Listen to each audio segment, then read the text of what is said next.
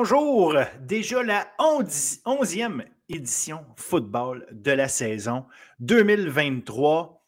On arrive au mois de novembre. Ça, ça veut dire quoi au football québécois et canadien? Ça veut dire que on va de la neige, de la pluie frette, mais surtout des éliminatoires.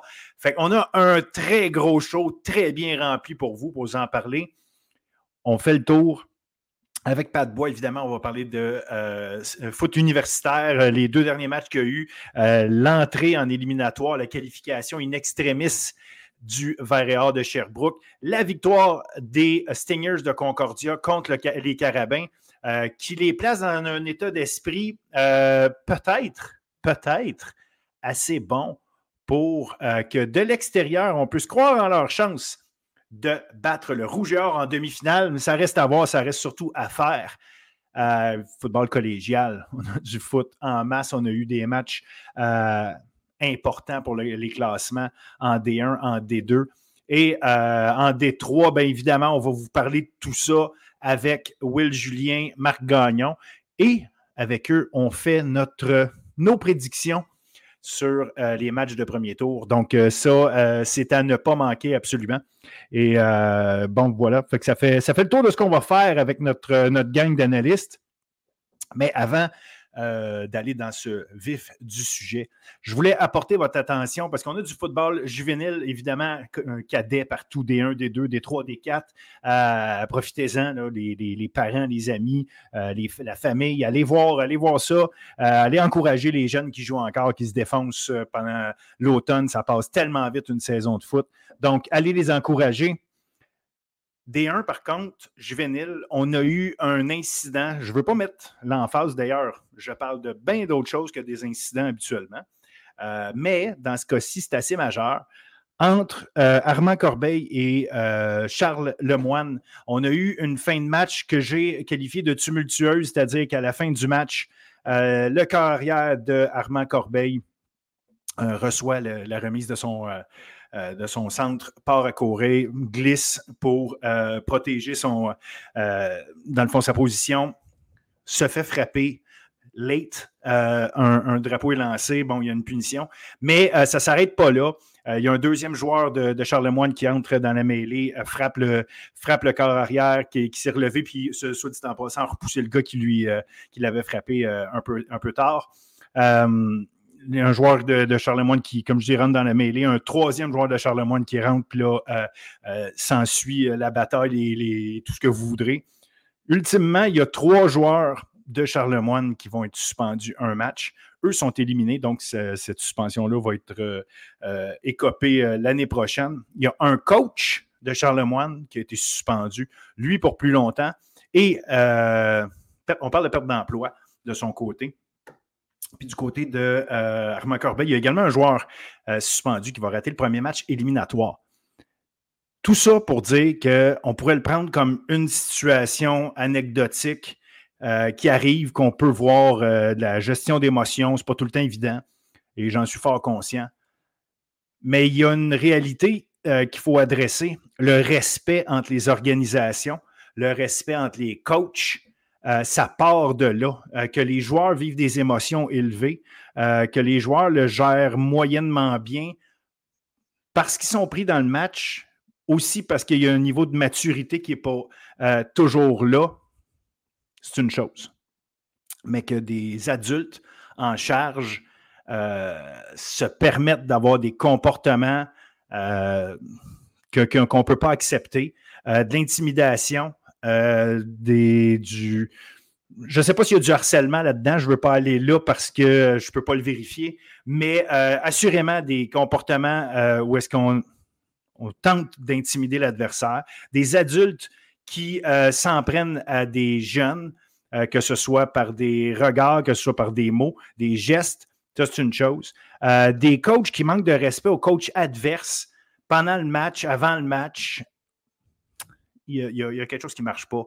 Euh, la, compétition doit se faire sur le terrain. On peut-tu la laisser se faire sur le terrain, mais dans le respect euh, des adversaires, des arbitres? Donc, euh, je pense qu'il y, a une réflexion à faire. Je sais que le RSEQ doit rencontrer tous les programmes D1 et des deux. Puis quand je dis programme, on parle de programme sportif de ces, de ces équipes de football-là, donc les écoles, pour leur rappeler leur rôle et leur responsabilité dans l'application des règles d'éthique. On fait du sport, c'est de la compétition, mais il faut que ce soit sain.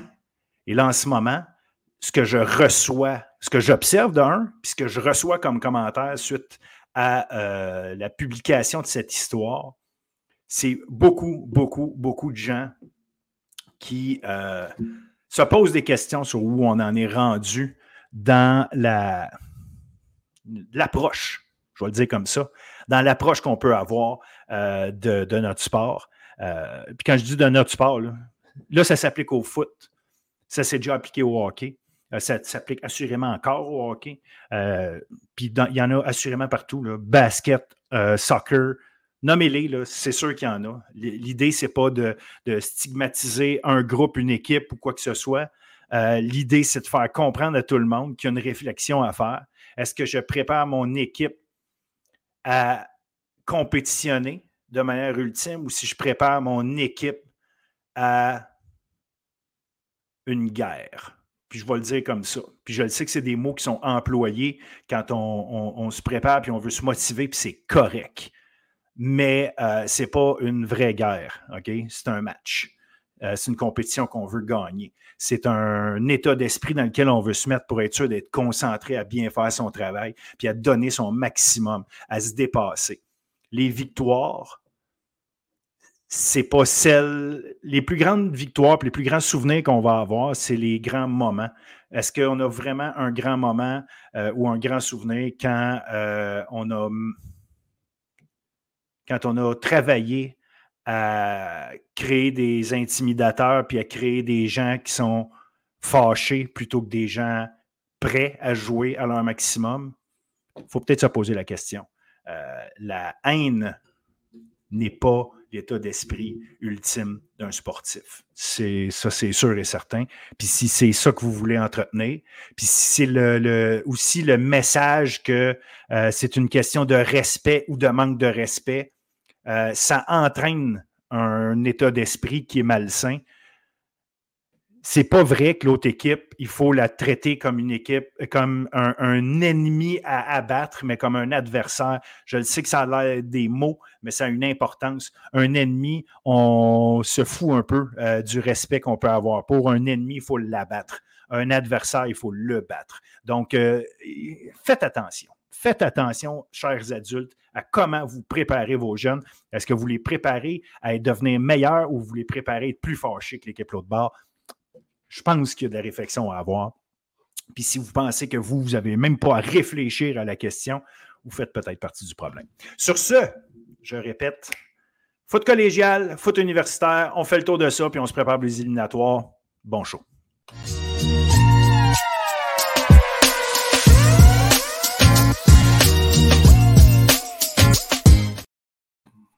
Football collégial, fin de la saison régulière. Donc, beaucoup, beaucoup de choses à raconter avec nos amis Marc Gagnon et William Julien. Salut les gars. Salut. Salut, monsieur. Ouais, fin de la saison régulière, début des éliminatoires. On a jasé de scénario. il n'y a plus de scénario, il y a la vérité.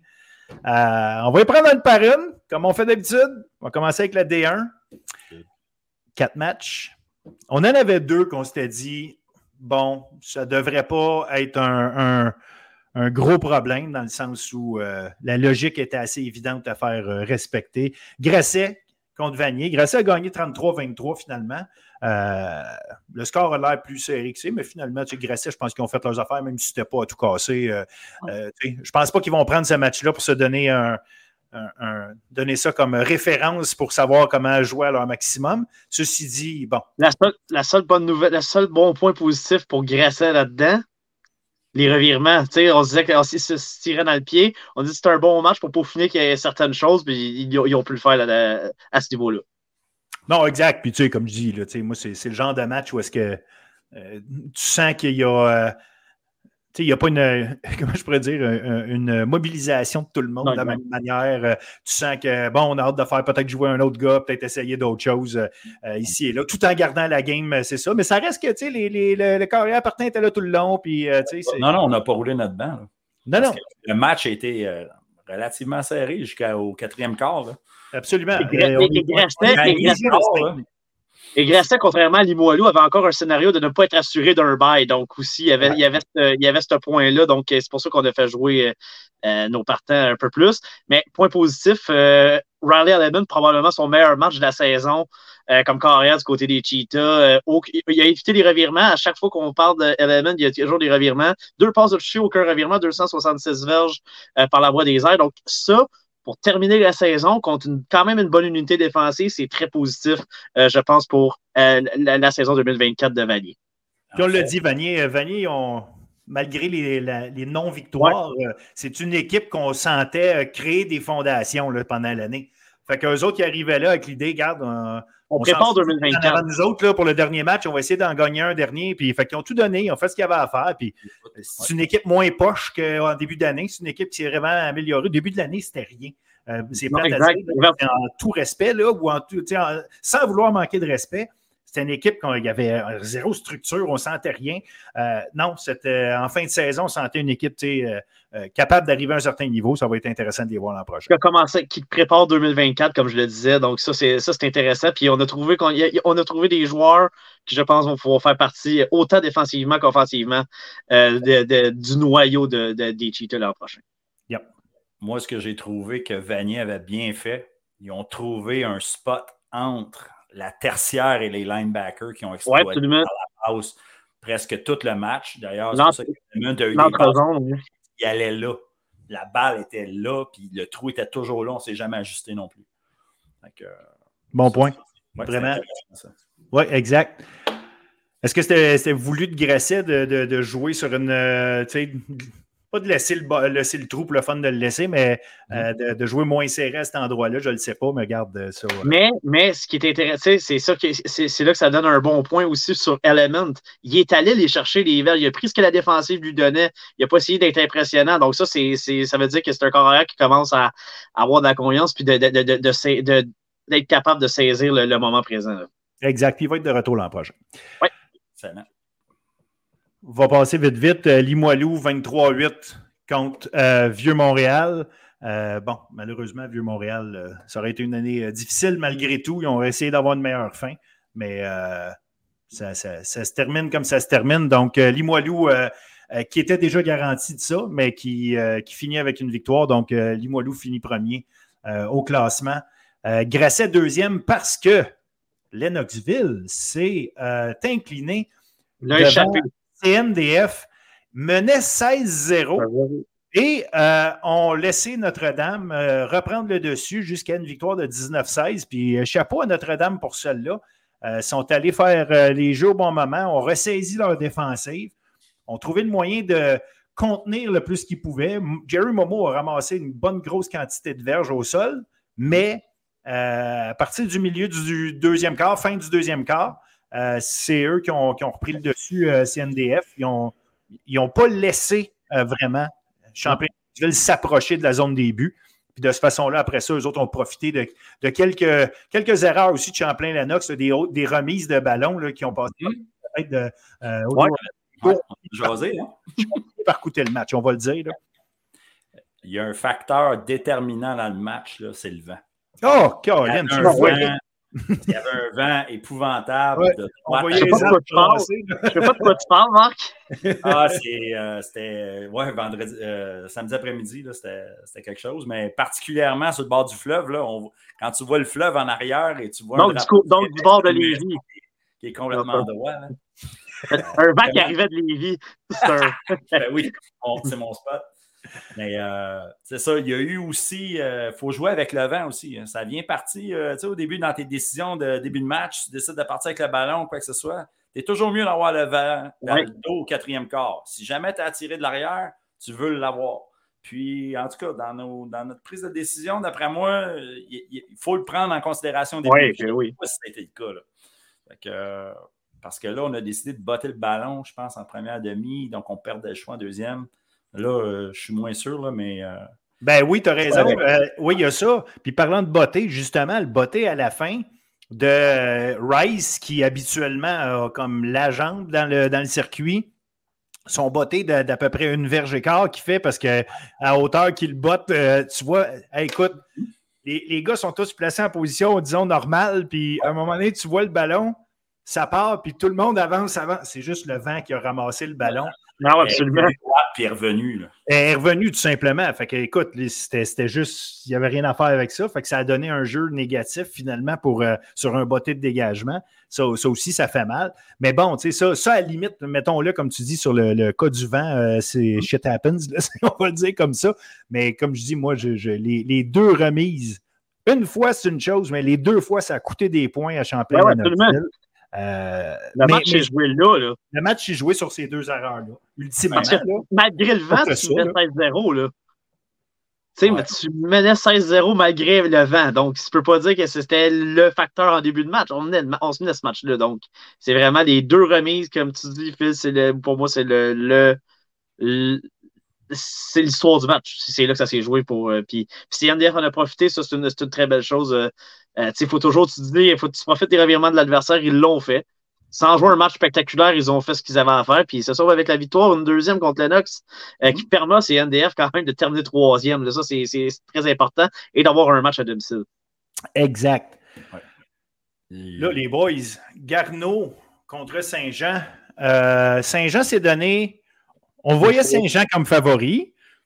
Ils sont chez eux. Ils ont une revanche à prendre contre Garneau.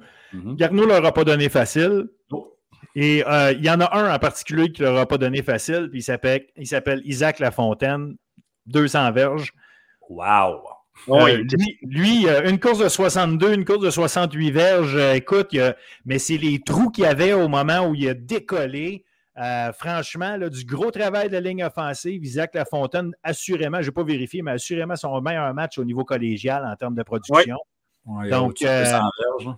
213 par euh, la course, puis euh, près de 70 par la passe, quelque chose comme ça. Ben, c'est ça. Fait que là, tu es rendu à pas loin de 300 quand tu es rendu là. Fait que non, non, on garde un, gros, gros match de sa part. Mais quelqu'un d'autre aussi a connu un gros match l'autre bord. Euh, Félix Gagnon, des gros catchs, une accumulation. Puis à la fin, son retour sur le botté de dégagement qui permet, qui permet à Saint-Jean de se positionner à peu près au 30 là, pour, pour finir la game. Non, euh, des deux bords, il, y a, eu des, il y, a eu des, bons joueurs, des gars qui ont bien fait et qui ont bien fait. Euh, Nathan Carignan a fait sa job, tu allé faire deux touchés. Mais franchement, là, un match qui finit 25-24 à la toute fin. Euh, Saint-Jean a eu les devants une fois, puis ça a été pour gagner le match. exact. Oui, puis il avait la chance de prendre les devants, petite affaire plus tôt, quelques minutes avant. C'est une interception de Loïc Rancourt dans la zone début qui empêche Saint-Jean d'aller d'aller euh, justement marquer des points parce qu'il y avait peut-être un trois points là. Peut-être qu'il ne se serait pas euh, contenté de trois points à ce moment-là, mais n'empêche, l'idée, c'est qu'il y a une interception qui se fait dans la zone début à ce ah, moment-là. Pour un premier essai, là. En oui. Plus. Ouais, Thierry a des bonnes statistiques, mais quand tu regardes le match, ça n'a pas été son meilleur match. Euh, je trouvais qu'il y avait télégraphié quelques passes un peu trop, surtout en première demi. Marc, je pense que tu es d'accord, on a vu le match tous les deux. Là. Je trouvais qu'il était télégraphié, mais Garneau, a joué, a bien joué en première demi. On amenait de la pression de partout. On forçait Théroux à sortir de sa pochette, euh, alors que c'était pas un jeu, c'était pas, pas vraiment un roll-out qui était, qui était appelé euh, comme jeu original. Euh, on a fait, on a forcé Théroux à tirer le jeu, puis il, a été un peu moins à l'aise. à un moment donné, il a fait une course, il était, ça a été un, un bon casse à casse, ça l'a sonné, je l'ai senti un peu branlé par la suite. Mais quand c'était le temps, il était bon. Ça, c'est clair. Euh, mais euh, c'est comme si la, passe, l'interception sur Loïc Ranco, c'est un premier essai. Il a peut-être un peu étiré sa passe. Il est allé complètement dans le milieu. Il a voulu absolument euh, vouloir, aller à Carnian là-dessus, alors qu'il aurait peut-être pu soit courir ou se débarrasser du ballon à l'extérieur puis donner une chance en deuxième essai. Mais c'est Olivier Théroux, donc je suis pas inquiet. Mais il faut quand même le dire. Il, il a quand même fait que 300 verges. il a lancé toute une passe d'Atama sur le premier toucher à Carnian dans une double couverture. Euh, c'était oh, toute une force de toucher. rendu quasiment leur jeu signature. oui, c'est ça. Alors, nous autres, euh, même à l'époque à Saint-Jean, je pense qu'on mettait de la triple couverture sur eux, puis ils réussissaient quand même à, lancer, ballon-là, mais ça, là, à part je trouvais qu'il y a eu une excellente deuxième demi, puis première demi, je l'ai senti. Euh, je dirais pas vulnérable parce que c'est pas ça le mot, mais je, trouvais qu'il télégraphiait quelques passes. Euh, mais euh, il faut quand même pas inquiet pour, pour, les séries, mais il faut donner du crédit à la dernière offensive de Garneau qui avait fait quand même fait euh, qui avait quand même amené un bon plan de match pour, pour contrer Théo. Tu sais, ce que tu dis télégraphier, effectivement, mais Garneau montrait aussi son jeu. Souvent, pre-snap, on pouvait voir la couverture qu'elle a amené, la double couverture, puis même dans le cas de l'interception de, de l'écran court, il couvrait le flat en plus. Fait qu'il y avait trois joueurs de son côté. Mais souvent, ce qui a fait qu'il y a eu du succès aussi, c'est qu'il y a huit receveurs différents qui ont touché à la balle. Oui, c'est ça, c'est ça, c'est clair. Ça, c'est ça, c'est fermé pre-snap. Il y, a forcément, il y a quelqu'un qui, est libéré. Puis, tu sais, tu as des gars comme, c'est ça, euh, Félix Joly, euh, Gagnon, euh, tu as Même Lacasse, Lacasse qui a saisi beaucoup plus de ballons que de quelqu'un qui l'a couru. Là. D'ailleurs, euh, il y a eu des belles séquences aussi au sol. Il y a eu quand même des gros gains là, au, niveau, euh, au niveau du sol. Ça, c'est une, une, bonne nouvelle pour eux autres. Euh, il y a Charles-Olivier C. Charles Olivier C. Il a attrapé juste un ballon là, mais on le sait qu'il est capable d'être une arme. Là. Ça va être intéressant de voir comment, comment il va être utilisé là, en éliminatoire. Et il n'était pas à 100% en plus. Et il n'était pas à 100% on savait, parce qu'il n'était pas là la semaine passée, si ma mémoire est bonne. Euh, mais euh, effectivement, là, les, les armes sont en quantité industrielle. Fait que si tes roues, si tes roues euh, soit télégraphie ou en tout cas force une passe à absolument, ce mhm. gars-là, je veux le viser aujourd'hui parce qu'il est dû ou peu importe. Là, là en éliminatoire, il faut que tu oublies quoi que ce soit de chiffre ou de, de, personnes à viser. C'est va chercher tes options. T'en as assez, de toute façon, les gars vont faire les. C'est pas que je dis que je suis pas inquiet, mais il faut quand même le mentionner. Quand, on voit, quand tu vois le match, euh, on, le voyait que c'était ça, puis je suis pas le seul à le dire. Il y a beaucoup de gens qui le disaient euh, aussi euh, dans, les estrades, mais ça n'empêche pas qu'il a connu un bon match. Je ne dis pas qu'il a eu un mauvais match, dis juste que, si tu regardes tous les autres matchs, pour, pour, beaucoup de carrières, c'est un bon match, mais pour Olivier Théroux, c'est c'est correct. Là. mais tu sais, comme je l'ai dit, quand ça a été, quand ça a été le temps d'aller chercher la drive, il faut aller chercher le toucher à la fin de match, il le fait. Donc, c'est pour ça que je ne suis pas inquiet, mais c'est exactement parce qu'il faut. Euh, c'est juste un peu que tu apportes pour dire qu'en série, euh, c'est le genre d'erreur que tu dois éviter. Pour moi, là, Garneau aussi, euh, sais, avec trois minutes à faire à la non, Garneau, là, est-ce que ça valait la peine de. À la catégorie incapable de gérer un match, on a une mauvaise gestion. Il l'avait fait au premier match contre Saint-Jean. Il avait failli l'échapper à cause de ça. On avait donné un toucher de sûreté alors qu'on venait mhm. par neuf. Ça avait ramené le match à une possession. Saint-Jean n'était pas assez proche d'aller chercher la victoire. Là, écoute. Euh, là, on a fait l'inverse. On menait par cinq. On aurait pu donner un toucher de sûreté, donner deux points et reculer de, 85 verges, je veux dire, repartir au 35. Puis là, on décide de dégager. Ben, Félix a fait ce qu'il avait à faire, c'est-à-dire a fait un gros retour.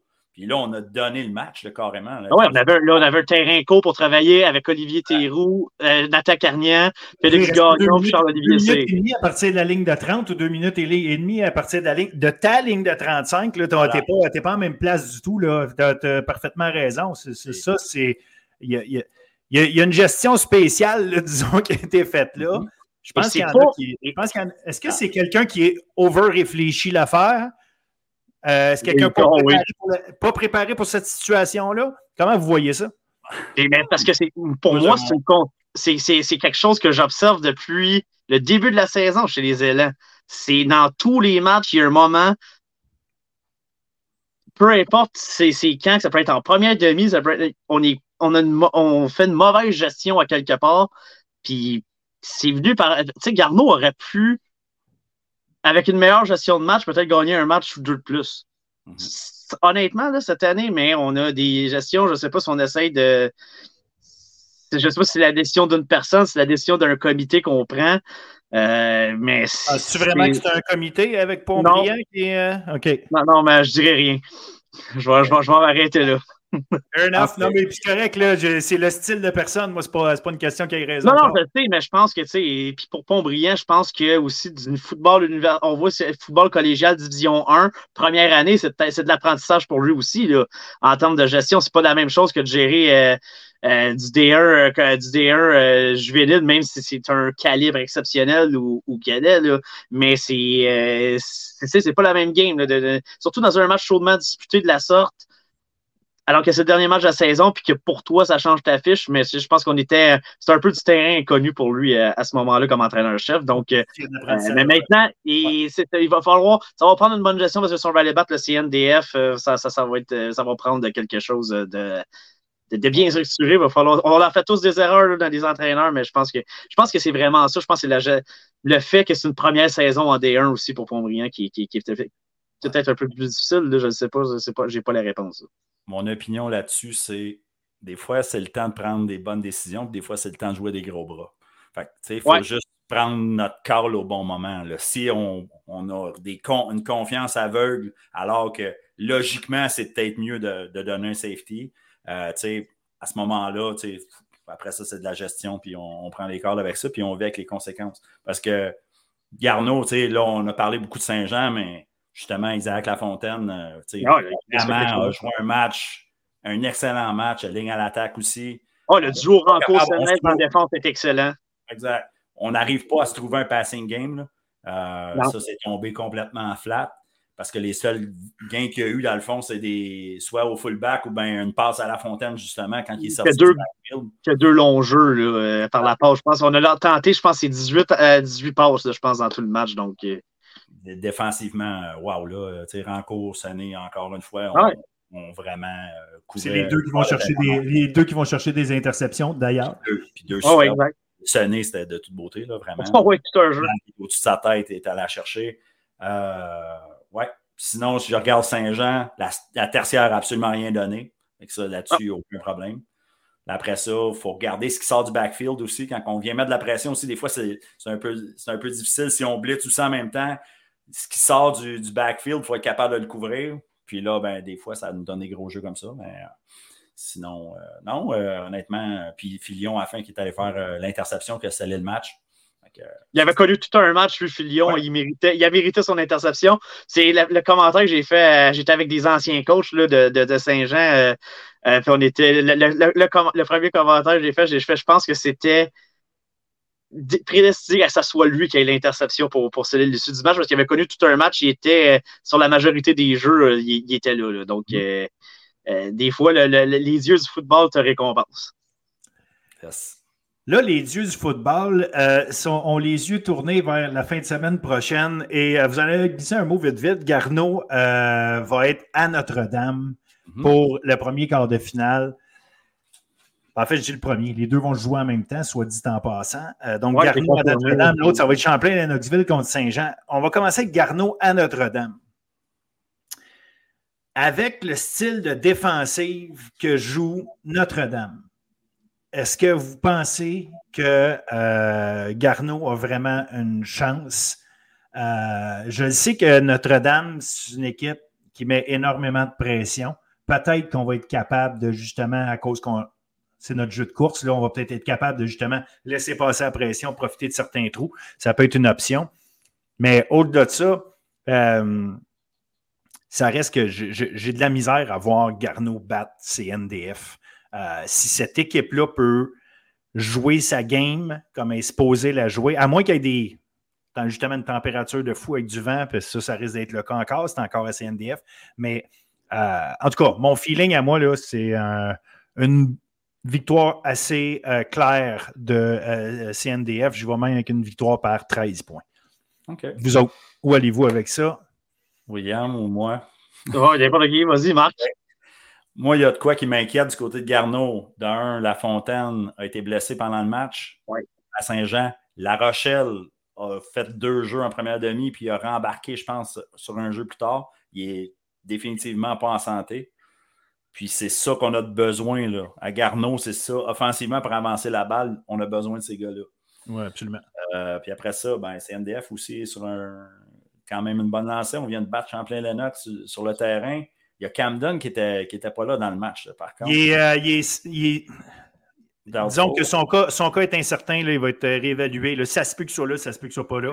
Euh, c'est pas, pas sûr qu'il ne sera pas là. Effectivement, il n'a pas joué le dernier match. Je ne sais pas exactement ce qu'est la nature. De toute façon, ça ne sert à rien de, le mentionner. C'est vraiment juste, effectivement, son cas est incertain encore là, à cette étape-ci. Nado Robitaille, de toute façon, fait un beau travail. Là, sans ben, Robitaille, depuis deux semaines, c'est lui. là. C'est lui qui, qui, a le ballon. C'est lui qui fait le gros jeu. Là. Effectivement. Puis euh, après ça, si on implique un petit peu plus Tiber et Satirov, là, euh, receveur, honnêtement, euh, moi aussi, là, je, vois, je vois aussi CNDF gagner. Par contre, je vais mettre un peu plus serré. Je vais y aller par trois parce que Garneau, il faut lui donner ça, ils sont teigneux. Là. Défensivement, là, ils sont forts.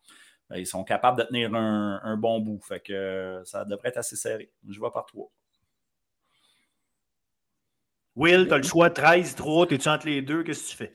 Je suis plus haut que ça. Euh, moi, moi, Garneau, leur jeu, oui, faut que tu cours, mais si tu es unidimensionnel en série et tu n'es pas capable de passer le ballon, tu, vas te faire avoir. Même si NDF, oui, ils vont mettre beaucoup de pression. À un moment donné, si on voit qu'il y a juste de la course, mais ils vont s'arranger pour arranger, arrêter ton jeu au sol. Puis Garneau n'a pas l'attaque aérienne pour venir compenser, je pense, euh, un jeu au sol qui, pourrait être, qui pourrait être éteint. Ils ont, défensivement, ils sont exceptionnels. Ils ont un excellent duo. Euh, ils, ont, ils, sont, ils vont se battre. Mais pour des, raisons comme j'ai parlé de gestion de match, j'ai hâte de voir, je ne suis pas trop sûr, Richelou. Moi, je vais avec CNDF par 17 contre Garneau. Oh, quand même. Moi, là, tu sais, je le mets par 13, puis je vais vous dire pourquoi. Parce que je pense que CNDF va avoir au moins, au moins deux revirements de plus que ben, c'est ça. Je pense qu'on va gagner la bataille. là que je le vois parce que Thomas Leroux, je ne suis pas encore sûr, même si oui, il y a Sotirov et Thibert. Mm-hmm. Thomas Leroux, euh, reste à prouver euh, sa constance. Et là, tu vas entrer en éliminatoire. Euh, tu arrives avec. Tu sais, c'est une recrue, puis il y en a d'autres des recrues. C'est pas ça, c'est pas, pas ça que. Tu sais, son talent est indéniable. C'est juste que comment il va réagir quand on va avoir besoin qu'il se mette à réussir des passes, on va avoir besoin qu'il vive avec la pression puis qu'ils doivent euh, compléter des jeux parce que, par exemple, le jeu de course ne fonctionnerait pas autant qu'il voudrait.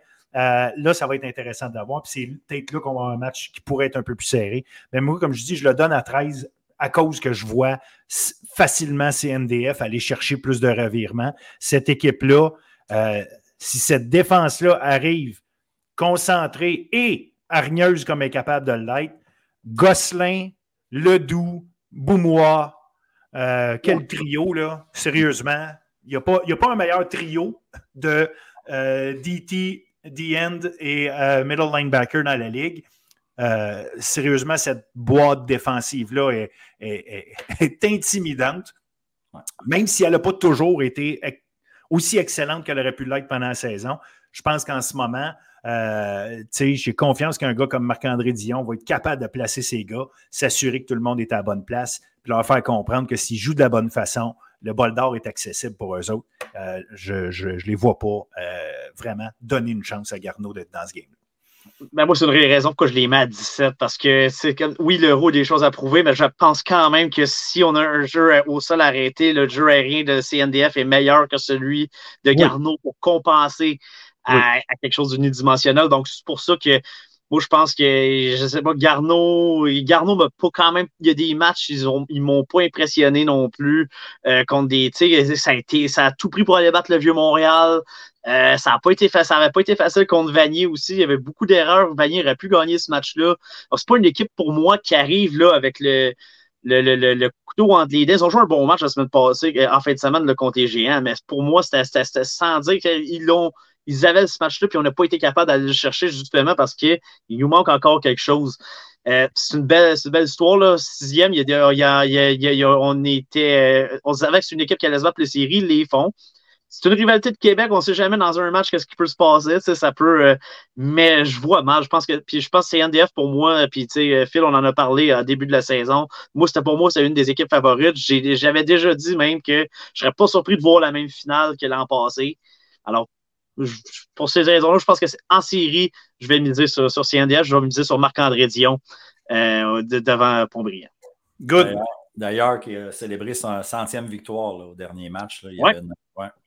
Ah, ben bravo là-dessus. C'est un fait d'armes. Euh, Absolument. Je l'avais mentionné l'année passée pour Tony Yadeluka, mais je ne l'avais pas vu passer celle-là. Merci Marc. Euh, parce que... ils ont fait une cérémonie avant le début du match. OK. Ben, félicitations, Coach Dion. centième victoire. Ça, c'est une belle marque. mais, Coach Dion, mais Coach Dion qui doit être quand même déçu, tout comme moi, de nos Packers présentement. Autre sujet. Will, Will, Will. Il y a tellement de choses à dire. Embarque-nous pas là-dedans. pas que je veux pas, il faut pas. Euh, Champlain-Lennox contre Saint-Jean. Ça se passe à Saint-Jean. On se rappelle comment le dernier match entre Saint-Jean et Champlain s'est passé. Est-ce qu'on va revoir la même chose, mais avec un coach euh, qui prend moins de risques? puis qui va euh, s'assurer de faire les, jeux au bon moment, parlons, parlons, disons ça comme ça. Est-ce que Saint-Jean est l'équipe favorite à cause de ça? Ou parce que Champlain-Lennox, c'est Champlain-Lennox, puis en éliminatoire, quand tu arrives à la fin du mois d'octobre ou rendu au mois de novembre, Champlain-Lennox, comme par hasard, devient une équipe qui monte son jeu d'un autre niveau, puis ils savent gagner. Qui va chercher ce match-là? Euh, Will, commence donc. Écoute, tout d'abord, euh, beau, beau, fait d'armes. Première fois dans l'histoire euh, de la D1 que Saint-Jean reçoit un match à domicile, un match éliminatoire.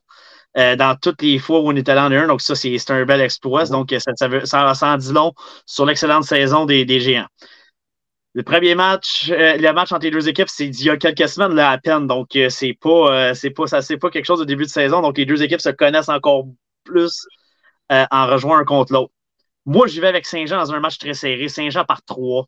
Euh, je pense que le, une chose qui m'aurait peut-être plus inquiétant au début de saison, que j'ai bien vu pour Saint-Jean, c'est qu'ils sont capables de jouer du, football de mois d'octobre, de mois de novembre, parce que le jeu au sol a commencé à s'établir. Donc, ça, c'est intéressant. Tu ne deviens pas unidimensionnel, donc tu es capable de, de, bien, de bien faire à ce niveau-là. Euh, défensivement, on a, on a des meilleurs ajustements. C'est Marc a, parlé avec raison puis avec, euh, avec justesse de la, performance de la tertiaire lors du dernier match. Euh, donc, ça, c'est très intéressant. Ça va être dans les tranchées que ça va jouer, honnêtement, pour moi. je pense que c'est là qu'il est l'année d'ailleurs. Est-ce que Saint-Jean va être capable d'arrêter Jerry Momo comme qu'ils l'ont fait il y a quelques semaines? Ça, c'est ça, c'est le point pour moi que je veux surveiller. La boîte défensive de Saint-Jean contre la ligne d'attaque et le jeu au sol de Jerry Momo, mais on a quand même Zachary Bouchard qui est quand même capable de produire aussi euh, si Momo euh, euh, n'est pas, n'est pas dans, des meilleures dispositions. Mais je pense que pour moi, je vais quelque chose d'important pour Saint-Jean. Ils ont quand même deux victoires, une défaite contre les équipes du top 3. Ils ont battu Limo, la seule équipe qui a battu Limoilou, ils ont battu CNDF. Lennox a perdu ses deux matchs contre CNDF, qui a fini troisième quand même. Alors, euh, on a perdu contre Limoilou. On a, ben, eh ben euh, donc, euh, moi, je pense que Saint-Jean, quand même, a quand même été capable de chercher des gros matchs. Puis, pense que j'aime la préparation. Jean-Philippe Bégin, c'est un entraîneur que je respecte beaucoup, que j'aime beaucoup, qui va être, qui va être bien préparé pour, pour ce match-là, surtout un match à domicile. évidemment, le, point de, de, prise de risque, est-ce qu'il va être jugé? C'est clair qu'on va. là, c'est des matchs sans lendemain, donc c'est sûr qu'on va peut-être pouvoir en prendre. ça va être de gérer les moments. Mais tu sais, en termes de gestion, je pense que euh, Bégin et, son groupe d'entraîneurs, Dimitri Morin et, compagnie, je pense qu'on va être capable d'avoir une belle gestion. On va avoir tout un match, ça c'est clair. Euh, je vais avec Saint-Jean par trois euh, parce que même si la, défensive de Lennox avait été excellente pour contrer Carnier dans le premier match, je, je pense que c'est quand même difficile de le faire deux fois dans la même année. Good.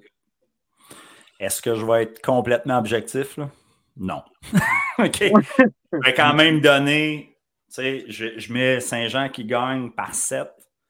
Je pense que, tu sais, Lennox va donner un gros match, ça c'est clair. Momo is back. On va, on va l'utiliser, on va en abuser, on va y aller avec un ball control, on va vouloir garder la, balle, on va vouloir garder le, temps. Le temps va, jouer en leur faveur. Euh, défensivement, on est super agressif. Saint-Jean, faux. Puis si on regarde le, dernier match, ils nous ont. L'agressivité de Champlain-Lennox nous donne plein d'options à attaquer le périmètre un peu partout sur le terrain. Si on distribue la balle, puis on marque souvent puis rapidement, Saint-Jean va, va, faire en sorte qu'ils vont créer leur séparation, puis Champlain-Lennox va avoir de la difficulté à revenir dans le match. Moi, je pense que c'est comme ça qu'il faut, faut y aller. Attaquons rapidement, souvent, marquons des points. puis forçons Lennox à être obligé de lancer la balle.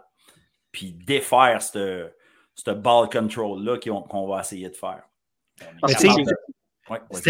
C'est intéressant parce que tu parles de forcer Lennox à lancer la balle. Lennox, même s'il est forcé, je ne suis même pas sûr qu'il va lancer la balle tant que ça. Oui, il y a Simon Potvin, c'est vrai. Euh, Antoine O'Doherty Lincourt, c'est un gars, si tu regardes ses chiffres, tu n'as pas l'impression que c'est un gars qui, qui, va faire dominer le match, mais c'est un gars qui est capable de faire ce qu'il a à faire. Mais ce que j'aime, c'est qu'il est capable d'être un bon gestionnaire de match. C'est pas lui qui va vouloir aller jouer, aller jouer au héros, mais il va être capable de faire. si on lui demande de demander. S'il a besoin de lancer une passe à 40 verges, il est capable de le faire. C'est ça mon point. Fait l'idée, l'idée, c'est que ce qui est intéressant, moi, dans ces deux dans ces match-ups-là, puis ce que tu as amené, William, tantôt, ça, va se battre, ça va se battre d'un tranché. Oui, c'est une guerre de tranchées. Puis, sérieusement, quand est-ce qu'on peut dire que Champlain-Lennoxville n'a pas l'équipe pour gagner une, guerre de tranchées contre qui que ce soit? Sauf que quand tu regardes ça, franchement, cette année, puis j'aime beaucoup leur défense, là, Champlain, ils ont des bons joueurs, des bonnes places, là, mais je pense que la ligne offensive de Saint-Jean est capable de battre la ligne défensive de, Champlain. On l'a vu dans le premier match. la, ligne offensive, la, ligne offensive, de Champlain va battre la ligne défensive de Saint-Jean aussi. C'est comme ça que je le vois. Fait là, les, deux rendus là sont égaux. Mais vous l'avez dit, si à un moment donné, Saint-Jean euh, prend les devants, puis prend les devants par plus qu'une possession, oui, ils peuvent courir. Euh, ils vont courir. Ils vont continuer à courir. C'est leur pain et leur beurre parce qu'ils savent qu'ils sont capables de réussir des courses avec Bouchard et Momo de 60 verges. Fait qu'eux autres, pour eux, là, que ça prenne 11 euh, secondes ou que ça en prenne 5, ça ne change pas grand-chose à la game, euh, atteindre les 60 verges. C'est pas ça leur enjeu. Leur enjeu, c'est vraiment de se dire est-ce que je peux garder la game assez proche pour ne pas être dans le trouble parce que, tu sais, à un moment donné, si tu deviens unidimensionnel, euh, veut, veut pas, une, assez bonne équipe de football qui est capable d'exécuter, qui a des bons à secondaire, va être capable de te limiter. Fait que tu ne feras pas tes courses de 60 verges normalement. Ça se peut que tu avances de 5, puis 4, puis 6, puis 3, puis, mais pas nécessairement de 60. Fait que ça va gruger du temps, même si tu possèdes le ballon. Ça va prendre beaucoup de temps à avancer sur le terrain. Moi, tout ça pour dire que je pense que l'attaque, grosso modo, en général, de Champlain-Lennox n'a pas euh, le, firepower nécessaire pour euh, aller battre systématiquement la défense de Saint-Jean, alors que l'inverse est vrai. Puis je manque pas de respect à la défense de Saint-Jean, euh, de, de, Lennox, ils ont des très, très bons joueurs. C'est juste que. Ah, ils, ont été, très bons dans le dernier match. Elle est phénoménale phénoménale, l'attaque de Saint-Jean. Fait que moi, c'est pour ça que je donne l'avantage à Saint-Jean à ce cas-ci, mais euh, je ne le donne pas par beaucoup, je le donne par six. Un, un, peu moins qu'une possession. Je peux lui donner trois, fait que c'est, euh, je sais pas, le, premier match a fini par un point, puis euh, même si Saint-Jean réussit ça son deux points, c'était quand même une victoire de Saint-Jean par seulement un point. Donc, tu sais, ça, ça, va être, ça va être quelque chose, pas plus qu'une possession, ça c'est clair, euh, peu importe que ce soit un botté ou un touché, parce que moi, je m'attends, je m'attends, ça pourrait être quelque chose, honnêtement, qui pourrait finir sur le dernier jeu du match, puis je serais pas surpris. Mm clairement, parce que tu as deux, as deux équipes de, de très bon niveau. Qui va gérer le mieux aussi le match? Puis elle est là aussi la game parce que euh, tu as des histoires de, de, de, revirements qui vont, qui vont arriver dans le match, comment ça va se passer, comment tu vas gérer les situations. Jean-François Jonca, je ne pense pas que tu vas le squeezer. Je ne pense pas que tu vas le out-coacher. Fait que c'est est là aussi l'histoire. Fait qu'il faut pas, faut que tu joues une game où est-ce que tu ne fais pas d'erreur. Euh, parce que euh, Jonca, il, il, a vu neiger. Là. Et, puis pas, pas que Bégin ne sait pas où il s'en va. Là. C'est vraiment pas l'histoire mais Jonka, euh, il a gagné. Il a gagné dans cette ligue-là. Il, sait, euh, il sait exactement ce que ça prend à ce temps-ci de l'année. Oui. Ah, ça, va être, euh, ça va être tout un match, vraiment. Là. Et juste pour, juste pour terminer, faire un, point, un point sur le point que, que Marc disait, c'est surtout là, il ne faut pas que Saint-Jean s'endorme en pensant que Lennox n'est pas capable de passer la balle. Ça, c'est sûr, il ne faut pas s'endormir là-dessus. Puis, parce que, comme, comme Phil le mentionnait, O'Doherty Linko est capable de quand même de, passer une passe de 40 verges par-dessus la tête. Puis Simon Potvin, une fois qu'il a le ballon, il est, il, est dur, il est dur à C'est un, des receveurs dynamiques, euh, les plus dynamiques après l'attraper, là, honnêtement. Exact. Tu as Lacombe aussi. Euh, non, ouais. un joueur. il n'est pas tout seul, là, mais. Ah, ouais. Division 2, les gars. parce qu'on est rendu là. Mhm. Là, on avait, on avait, on avait de l'action, là, puis euh, moi, je vais aller tout de suite dans le vif du sujet parce qu'il y avait une affaire que, oui, il y avait des équipes qualifiées. Euh, là, après ça, c'est savoir qui se plaçait où. Mais, mais il y avait une game qui déterminait euh, qui allait entrer ou non dans les, euh, les éliminatoires? C'est une, affaire de, une affaire de pointage. on ne pensait pas se rendre jusqu'à ce une affaire de pointage. Puis non seulement au départ, on ne pensait pas que l'équipe dont on va parler euh, allait nécessairement était vraiment en danger tant que ça, mais en plus, l'équipe qu'ils affrontaient devait les battre par 12 points. Et ça a été chose faite. Trois-Rivières, les Diablos, qui sont allés battre à Valleyfield, le Noir et Or, 36 à 17 et le Noir et Or menait 17-7. 36 euh, à 17 pour Trois-Rivières. Une grosse victoire sur le terrain de Valleyfield. Et là, Valleyfield est éliminé des éliminatoires. C'est la première fois depuis 2007 que le Noir et Or ne joue pas euh, après un match de plus après la saison régulière. Donc, Trois-Rivières, une équipe qu'on n'attendait pas, euh, qui arrive à se placer là. Et Trois-Rivières euh, non seulement j'ai aimé la façon dont ils ont joué, Trois-Rivières, c'est une équipe que plus j'ai regardé jouer cette année, plus j'ai trouvé. Euh, comment je pourrais dire? Je ne veux pas dire dangereuse, je trouve que c'est une équipe. Euh, ben, je vais le dire comme ça. Oui, ils sont dangereux du fait que tu peux les prendre à la légère et ils ont une très bonne défensive combinée à un jeu au sol avec un gars qui s'appelle Juan Antonio qui te fait mal à chaque fois que tu le frappes. Oh il est costaud, il est fort, il est rapide. Euh, non, Trois-Rivières, ce ne sera, pas, sera pas de la tarte là, pour, euh, pour euh, Montmorency qui va les affronter. Donc, grosse victoire, mais je ne sais pas si vous voulez en parler. Là. Ben Valleyfield, pour vrai, à la base, là, quand même, je ne comprends pas comment ils ont pu finir cette saison-là de cette façon-là. on parle de. Il y a eu. Le match était quand même en deux temps. Il y a des gens à Valleyfield qui doivent regarder aussi. Il y a eu des calls, des fois douteux sur le terrain, des fois qu'ils n'ont pas joué à leur avantage. Ça, je suis sûr. puis on l'entendait dans la foule. et avec raison, il y a des trucs, euh, des fumbles, des pass interference. Mais bon, hein, indépendamment de ça, on menait encore dans, la plupart des cas.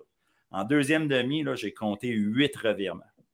Huit revirements. Un onside kick qui a été recouvert, deux interceptions, deux fumbles, un punt qui a été recouvert par le, par le, le, le, le punter. Mm-hmm. Un turnover on down, puis un punter qui échappe un. qui drop une remise sur un quatrième essai, qui est obligé de, recouvrir au sol. Exact. Rendu là, peux-tu gagner un match? C'est clair que non. Malheureusement, c'est là que ça s'est joué. Par contre, Trois-Rivières, depuis que Thomas Roy est comme corps. Ben oui, ça, je voulais en parler. La dynamique. De un, on l'amène en mouvement. Il est capable de lancer en mouvement ça vient d'enlever aussi de la pression sur le jeu au sol. Parce que là, on est obligé de vider la boxe, on est obligé de couvrir nos receveurs. Qui, d'ailleurs, la victoire, tout ça, c'est des, des, excellents receveurs, le passe. Puis Antonio, c'est un stud. Il, est, il a tout. Il est quand même relativement rapide. Il est physique. Euh, il est capable de traîner une. Il a l'air fort. Il a l'air, tu sais. il a l'air de faire mal. Moi, je dis mal, là, je prends pour acquis que, mais tu le vois, là. C'est un, un tank définitivement. Parce que c'est dommage un peu pour Valleyfield parce qu'ils ont quand même, il y a eu un beau passing game, on, a, on avait une belle attaque quand même, ça, il, y a, eu des belles séquences, mais à un moment donné, tu ne peux pas tirer de pied huit fois. Mais trop d'inconstance dans toute la saison. Dans toute la saison. Ouais. Ben, clairement, ça, euh, ça, ça a été un point qui a été. Euh, on se rappelle le match à Sherbrooke, qui, contre Sherbrooke, ils ont fini par gagner le match, mais ils menaient à la demi 19-0. Finalement, ils ont gagné euh, euh sur, le dernier jeu du match. Ils, ont laissé les équipes revenir tout le temps dans, chaque, à peu près chaque match. Euh, il, y a, eu un manque de constance, mais pour moi, Trois-Rivières est arrivé. Même si c'est une équipe qui, même quand elle tirait de l'arrière, j'ai jamais senti qu'elle était ébranlée. elle a continué avec son, son, identité. On a continué de donner le ballon à Juan Antonio, que j'aime affectueusement appeler la boule de quille. Euh, ce gars-là, sais, vous avez parlé qu'il était fort, mais il rentre, là, on dirait qu'il il fait un abat sur la défensive au complet. Euh, moi, j'adore ce joueur-là. Tom Roy, on en a parlé. Marc avait été, on en avait soulevé il y a quelques semaines. Euh, lui, depuis qu'il est arrivé, il a donné un dynamisme, pas juste à l'attaque de Trois-Rivières, à l'équipe. On dirait qu'il a amené une autre mentalité, une autre joie de vivre qui a amené, on dirait que tout le monde, tu sais, un sentiment d'appartenance que tout le monde veut jouer pour ce gars-là. Moi, c'est quelque chose que, que, que j'aime beaucoup. Et Trois-Rivières, Montmorency, le match de saison, 20-15 à victoire de Montmorency. Euh, quelque chose, 15-10 ou 15-10, c'est quelque chose par 5 points. Là. Ouais, donc ça avait été très serré. Euh, donc, euh, c'est pour ça que, Phil disait au début de, de pas que Trois-Rivières, ça ne sera pas de la tarte. Là. pour une équipe qui finit huitième, même avec une fiche de 3-5, euh, t'es mieux de ne pas prendre à la légère parce que on a parlé de Juan Antonio, on n'arrête pas d'en parler, mais ce gars-là, il est équipé pour jouer des matchs de séries éliminatoires puis jouer des matchs dans, peu importe la température au mois de novembre. Donc, euh, ça, va, ça va être très intéressant. Mais non, moi, j'ai adoré le match. le match de Trois-Rivières. Euh, comme je l'ai dit, tirer de l'arrière, je ne les ai jamais sentis ébranlés du tout. Quand ils ont commencé à avoir le contrôle de ce match-là, c'était terminé pour Valleyfield. Vraiment? C'est ça, c'est ça, moi, qui m'a, qui m'a le plus, euh, je vais dire, surpris. C'est cette incapacité à répondre on dirait que Valleyfield, là, plus ça allait, c'était comme. Euh, il, pédalait dans le bout. Là. Tu l'as dit, là, Marc, la quantité de jeux qu'il arrivait juste plus. Là, il les revirements, les jeux qui finissaient pas, les jeux qui. Il pédalait dans le bout. C'était ça. Tu aurais dit, écoute, on fait tout pour vous donner la game s'assurer aussi de ne pas vous rattraper. Euh, c'était ça. Non, non, écoute, puis il faut donner le crédit à Trois-Rivières au bout du compte. Les, les, les, les, fumbles, tu les as faites, tu les as récupérés. Les interceptions, tu es allé les chercher. Puis euh, Trois-Rivières est arrivé avec le couteau entre les dents, puis ils l'ont fait, mais c'est vraiment juste, moi, c'est comme je te dis, c'est parti à 17-7, Valleyfield était là. Quand j'ai regardé ça, en fait, parce que quand j'ai pris le match, c'était ça, je t'avoue franchement, là, au début, quand j'ai regardé, je dis OK, Valleyfield est en contrôle, c'est beau. Hey, là, j'avais ça, j'avais ça sur mon téléphone pendant en même temps là, que wow, euh, je te dis que non. Euh, Trois-Rivières, Trois va, être, va être impressionnant. Puis Raphaël, la victoire, on n'en parle pas, mais le receveur Raphaël, la victoire aussi, là, il, y a, des choses à offrir. Coach Dussault, là, le call qu'il a pris d'y aller avec un onside kick au début de la deuxième demi. Si tu as une équipe au bord qui est, qui est inconstante, qui est chancelante un peu, là, il a viré la game avec ce call-là. Absolument. Puis après ça, ça fait juste débouler. c'est pour ça que je dis. En confiance, ben, elle fait juste planter il était là mon point que quand Trois-Rivières commençait à prendre contrôle de ce match-là, Valleyfield n'était plus là. C'est pour ça que je disais ça, parce que alors que Trois-Rivières, c'est l'inverse, même quand Valleyfield n'a par deux possessions, il n'était pas ébranlé, alors que de l'autre côté, tu as une équipe qui, aussitôt qui commence à avoir quelque chose qui, qui ne va pas, là, si c'est si, euh, euh, la moindre erreur. Eux, eux Valleyfield, c'est quasiment l'équipe qui doit jouer un match parfait euh, selon le script, là, parce que aussitôt qu'ils commencent à avoir quelque chose qui, qui la, la, la, chaîne débarque, on l'a vu tout au long de la saison. C'est pas, pas juste l'histoire d'un match, c'est l'histoire d'une saison. C'est exactement pour ça, c'est pourquoi cette équipe-là termine 9e au lieu d'être dans le portrait éliminatoire. Fait que chapeau à Trois-Rivières. On va revenir parce qu'évidemment, on va parler des matchs des, éliminatoires euh, de la fin de semaine.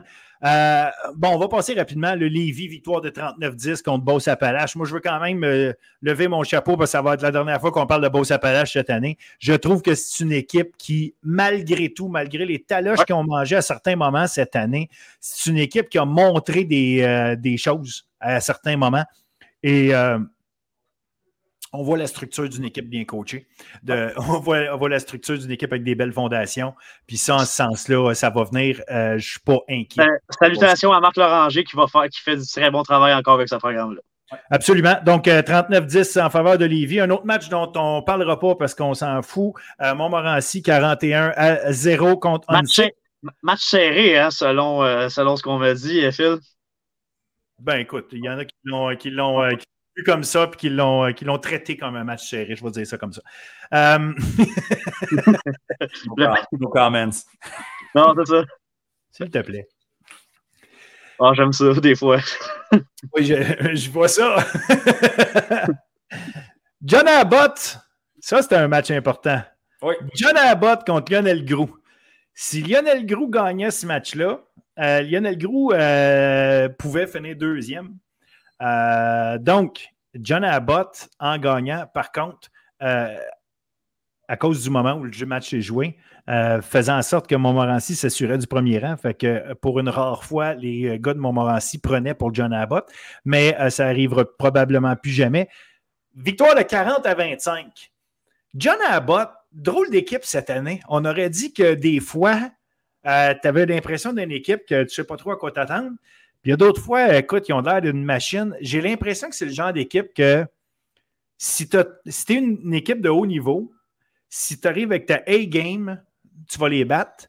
Mais dès que ça ne marche pas, John Abbott est. Il va te faire battre. Il va te faire battre. Mhm. Oui. Puis, euh, regarde, Lionel Gros n'est pas arrivé aussi sharp qu'à certains autres matchs. Non, c'est ça. On a commencé sharp. On a commencé sharp. bon début. Ça, oui. Flat. Flat, flat, flat. Mais, tout ça pour dire qu'à la fin, John Abbott s'en va chercher une grosse victoire, le 40 à 25. Puis, tu sais, ça, ça, place en fait John Abbott euh, au troisième rang, finissent à 6-2.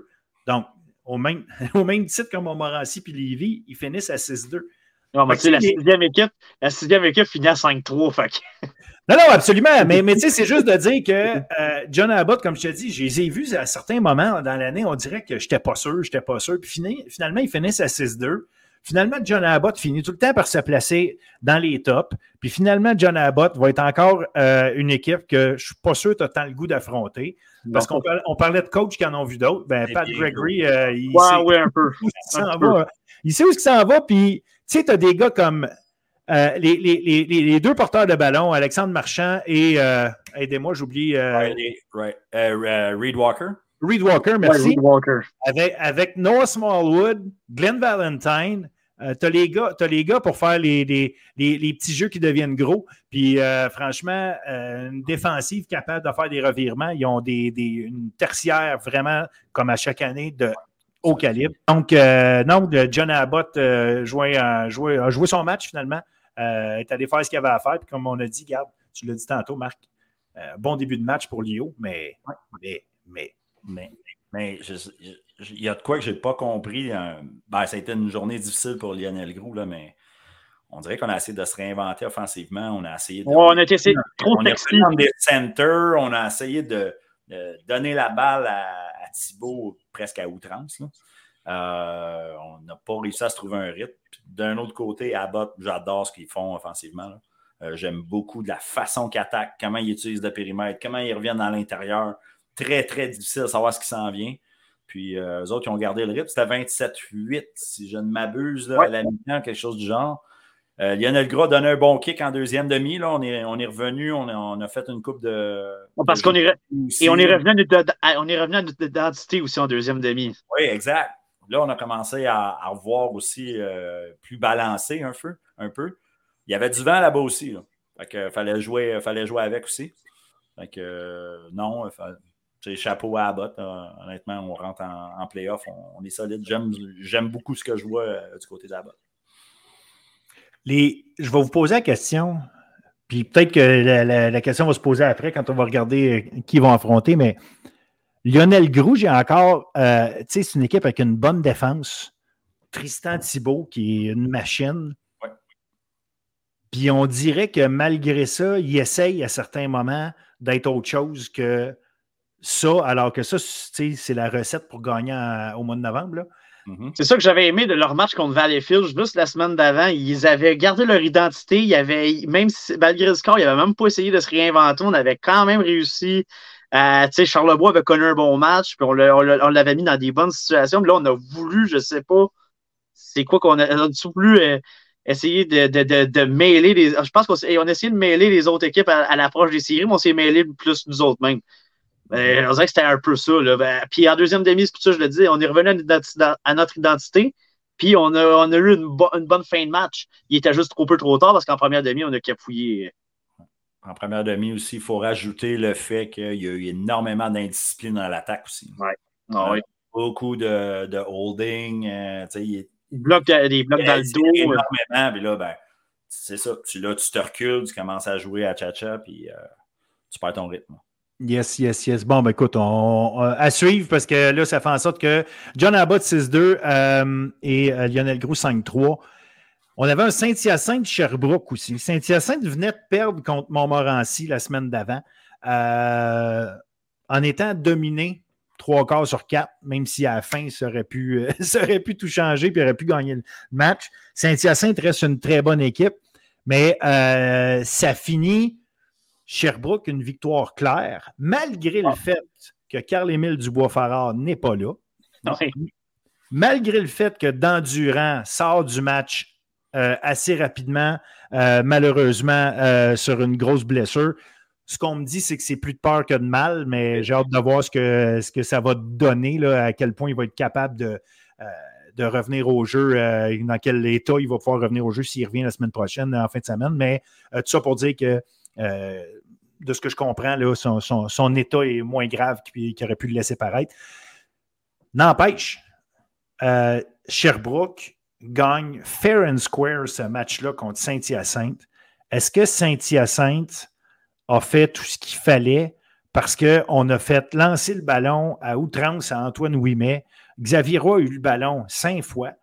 En fait, on a essayé de courir dix fois, puis là-dessus, il y en a trois d'Antoine Ouimet. Pourquoi on a essayé de lancer le ballon à ce point-là? Je ne sais pas. Puis, tu sais, euh, euh, bon, c'est même pas de second guesser. Je vous pose la question euh, qu'est-ce qui amène un coach à, vouloir faire ça de cette façon-là? C'est quelque chose que m'explique mal de voir une attaque de Saint-Hyacinthe qui n'a pas été équilibrée comme ça. surtout, c'est pas comme si tu avais un mauvais porteur de ballon puis qui n'était pas capable de produire au sol. Euh, de l'autre côté, on aurait pu comprendre que Sherbrooke, on a lancé le ballon 29 fois, mais on aurait pu comprendre qu'il le lance 40 fois avec le Dubois Farard qui n'était pas là. Tu, pourrais, tu, pouvais plus mieux t'expliquer euh, de, ce côté-là. Mais et, euh, ben, Samuel Goulet-Ménard été juste exceptionnel. Là, 338 verges, je ne passe de picher. il a fait le travail. Mais de l'autre côté, on, a, on a trop voulu s'entêter à passer le ballon aussi dans des moments, même sur des jeux, sur des, des, des jeux courts des troisième et un, des, des deuxième et deux, on a absolument voulu passer le ballon. Et pas juste pour aller, on voulait pas juste aller chercher un petit morceau de terrain pour faire avancer la séquence. On était gourmand dans, nos, dans, notre, sélection de jeu euh, au niveau aérien, je trouve. Euh, donc, alors qu'on aurait pu compenser un peu plus avec, euh, avec des jeux au sol dans, dans des moments porteurs. J'ai rien contre le fait que tu lances 40 passes, mais il y a des moments que tu peux choisir ton jeu au sol pour, pour venir équilibrer le tout puis faire, continuer de faire avancer tes, tes, séquences au lieu d'être gourmand. Parce que c'est 16 en 40 pour Antoine Oumet, c'est même pas 50% de passes complétées. Oui, il y a 3 ans, 13 heures parce qu'il y a eu des jeux explosifs, parce que c'est ça qu'on voulait faire, des jeux explosifs. Mais au bout du compte, on, s'est tiré dans le pied puis on perd le match par deux touchés. Mais ça a commencé euh, contre Momo d'ailleurs. Le jeu au sol, là, au niveau de la ligne à l'attaque, ça ne rouvre pas. Euh, puis on n'a pas, pas couru tant que ça.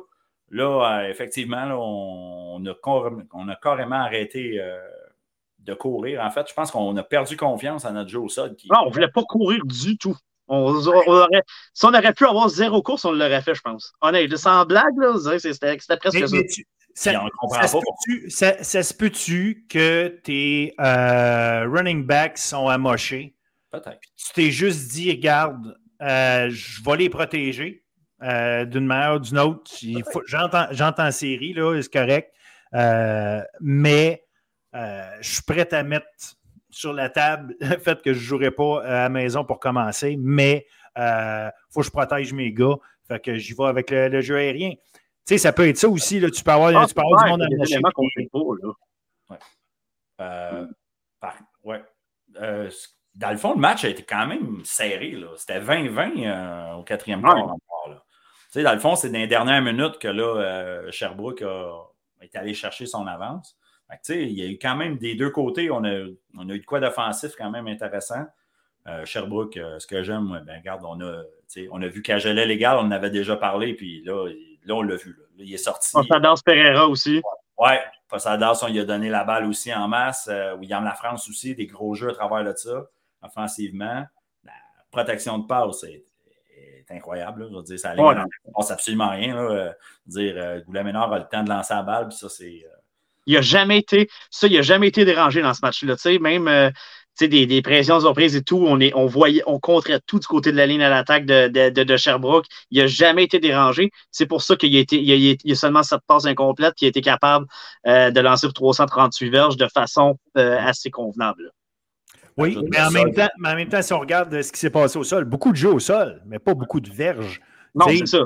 Il y, a ça aussi, là, quand même, de Sherbrooke. On, euh, correct qu'on pose des questions par rapport. Moi, c'est plus le nombre de jeux au sol de, de, Saint-Hyacinthe. C'est pas, pas tant ce qu'ils ont réussi à faire, parce qu'ils ont, quand même amassé des verges quand ils ont couru. Mais euh, c'est vraiment une question de, comme je te dis, de, de, nombre de fois qu'on a tenté des jeux au sol, tandis que euh, Sherbrooke, C'était clair qu'on s'est essayé, mais ça paraît que Carl-Émile Dubois-Farard, quand c'est lui qui a le ballon versus un autre, il y a une différence de, il y a une différence de productivité. C'est vraiment un playmaker. Puis euh, aussi, au niveau de Saint-Hyacinthe, on, était soft un peu la, semaine précédente. Au niveau de notre couverture, on laissait beaucoup d'espace euh, avec les receveurs. Puis j'ai vu la même chose encore. on, oui, non, on l'a exploité à outrance. Puis regarde. Mais c'était un dernier match, c'était un dernier match de saison régulière. Des fois, il y a des, euh, il y a des choses qu'on observe puis euh, qui, qui, qui, qui, nous semblent bizarres, mais en réalité, ils ont, ils ont des raisons parce qu'ils euh, se préparent pour les éliminatoires. Parlant d'éliminatoires, ben, en D2, il n'y a pas de bail. Tout le monde joue en quart de finale. Un contre 8. Montmorency contre Trois-Rivières, on en a parlé. Je ne vois pas comment Montmorency peut perdre. En fait, je vois comment ils peuvent perdre. C'est pas vrai. Je vois comment ils peuvent perdre, euh, mais ils n'ont tellement pas le droit. Puis la réalité, c'est que je pense que la défensive de Montmorency, et ça, on savait qu'il y avait une bonne défensive, mais depuis trois, quatre matchs, il y a un certain Michael Désir qui est sur la ligne défensive à, Montmorency, qui change énormément la donne et qui a fait en sorte que cette défensive-là, qui avait peut-être un petit euh, trou, si on veut, euh, au niveau du jeu au sol, au centre, euh, a complètement, est complètement venu modifier les choses, qui fait en sorte que les linebackers, s'il y a du jeu au centre, ils sont capables de se concentrer là-dessus parce que Michael Désir, il est capable de s'occuper de son côté du terrain.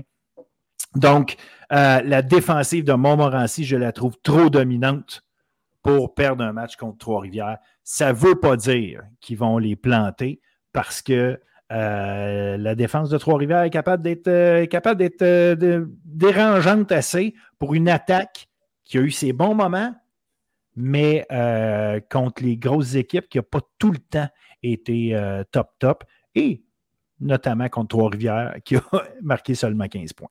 Fait que moi, je mets Montmorency par 10 mais euh, pas plus que ça, même si l'écart de, de points et l'écart de, de, classement pourrait euh, amener quelqu'un à dire qu'ils vont gagner par 25 points. Là. Je ne vois pas ça. Will? Ouais, écoute, euh, vous avez des bons points. Euh, aussi, je pense que ça va être un match serré parce que, oui, tu parles d'écart de classement, mais si tu regardes la deuxième moitié de saison de, de Trois-Rivières, c'est seulement en progressant. Là. Puis, tu sais, on en parle depuis on en a parlé tantôt euh, beaucoup en long et en large de, de, Trois-Rivières. C'est une équipe qui est beaucoup plus dynamique avec les changements qu'ils ont fait, donc avec euh, notamment avec Thomas Roy comme carrière, mais même défensivement, on, est on a fait, on, a peaufiné notre jeu, puis c'est une équipe qui se bat. Euh, puis qui ne se laisse pas abattre. Fait que même si euh, Montmorency prend une avance de 10-14 points, mais c'est une équipe qui va continuer de se battre puis qui peut aller qui peut quand même euh, te surprendre si tu te laissé aller. C'est le genre d'équipe qui finit huitième, mais que tu veux comme pas affronté finalement, euh, rendu là en première ronde, soudainement, parce qu'ils ont eu une bonne fin de saison. Moi, je prends mon Montmorency par 7 parce que à cause qu'ils ont de meilleurs éléments. Mais euh, je pense que Trois-Rivières va donner des sueurs froides à, à Montmorency dans ce match-là. OK. Moi, je vais être un peu moins biaisé. Moi, je vais y aller avec un Momo par 17. Euh, ça semble, au niveau des athlètes qu'on a des deux côtés de la balle, pour moi, Momo semble être euh, vraiment. Je pense qu'il y, a un avantage de ce côté-là.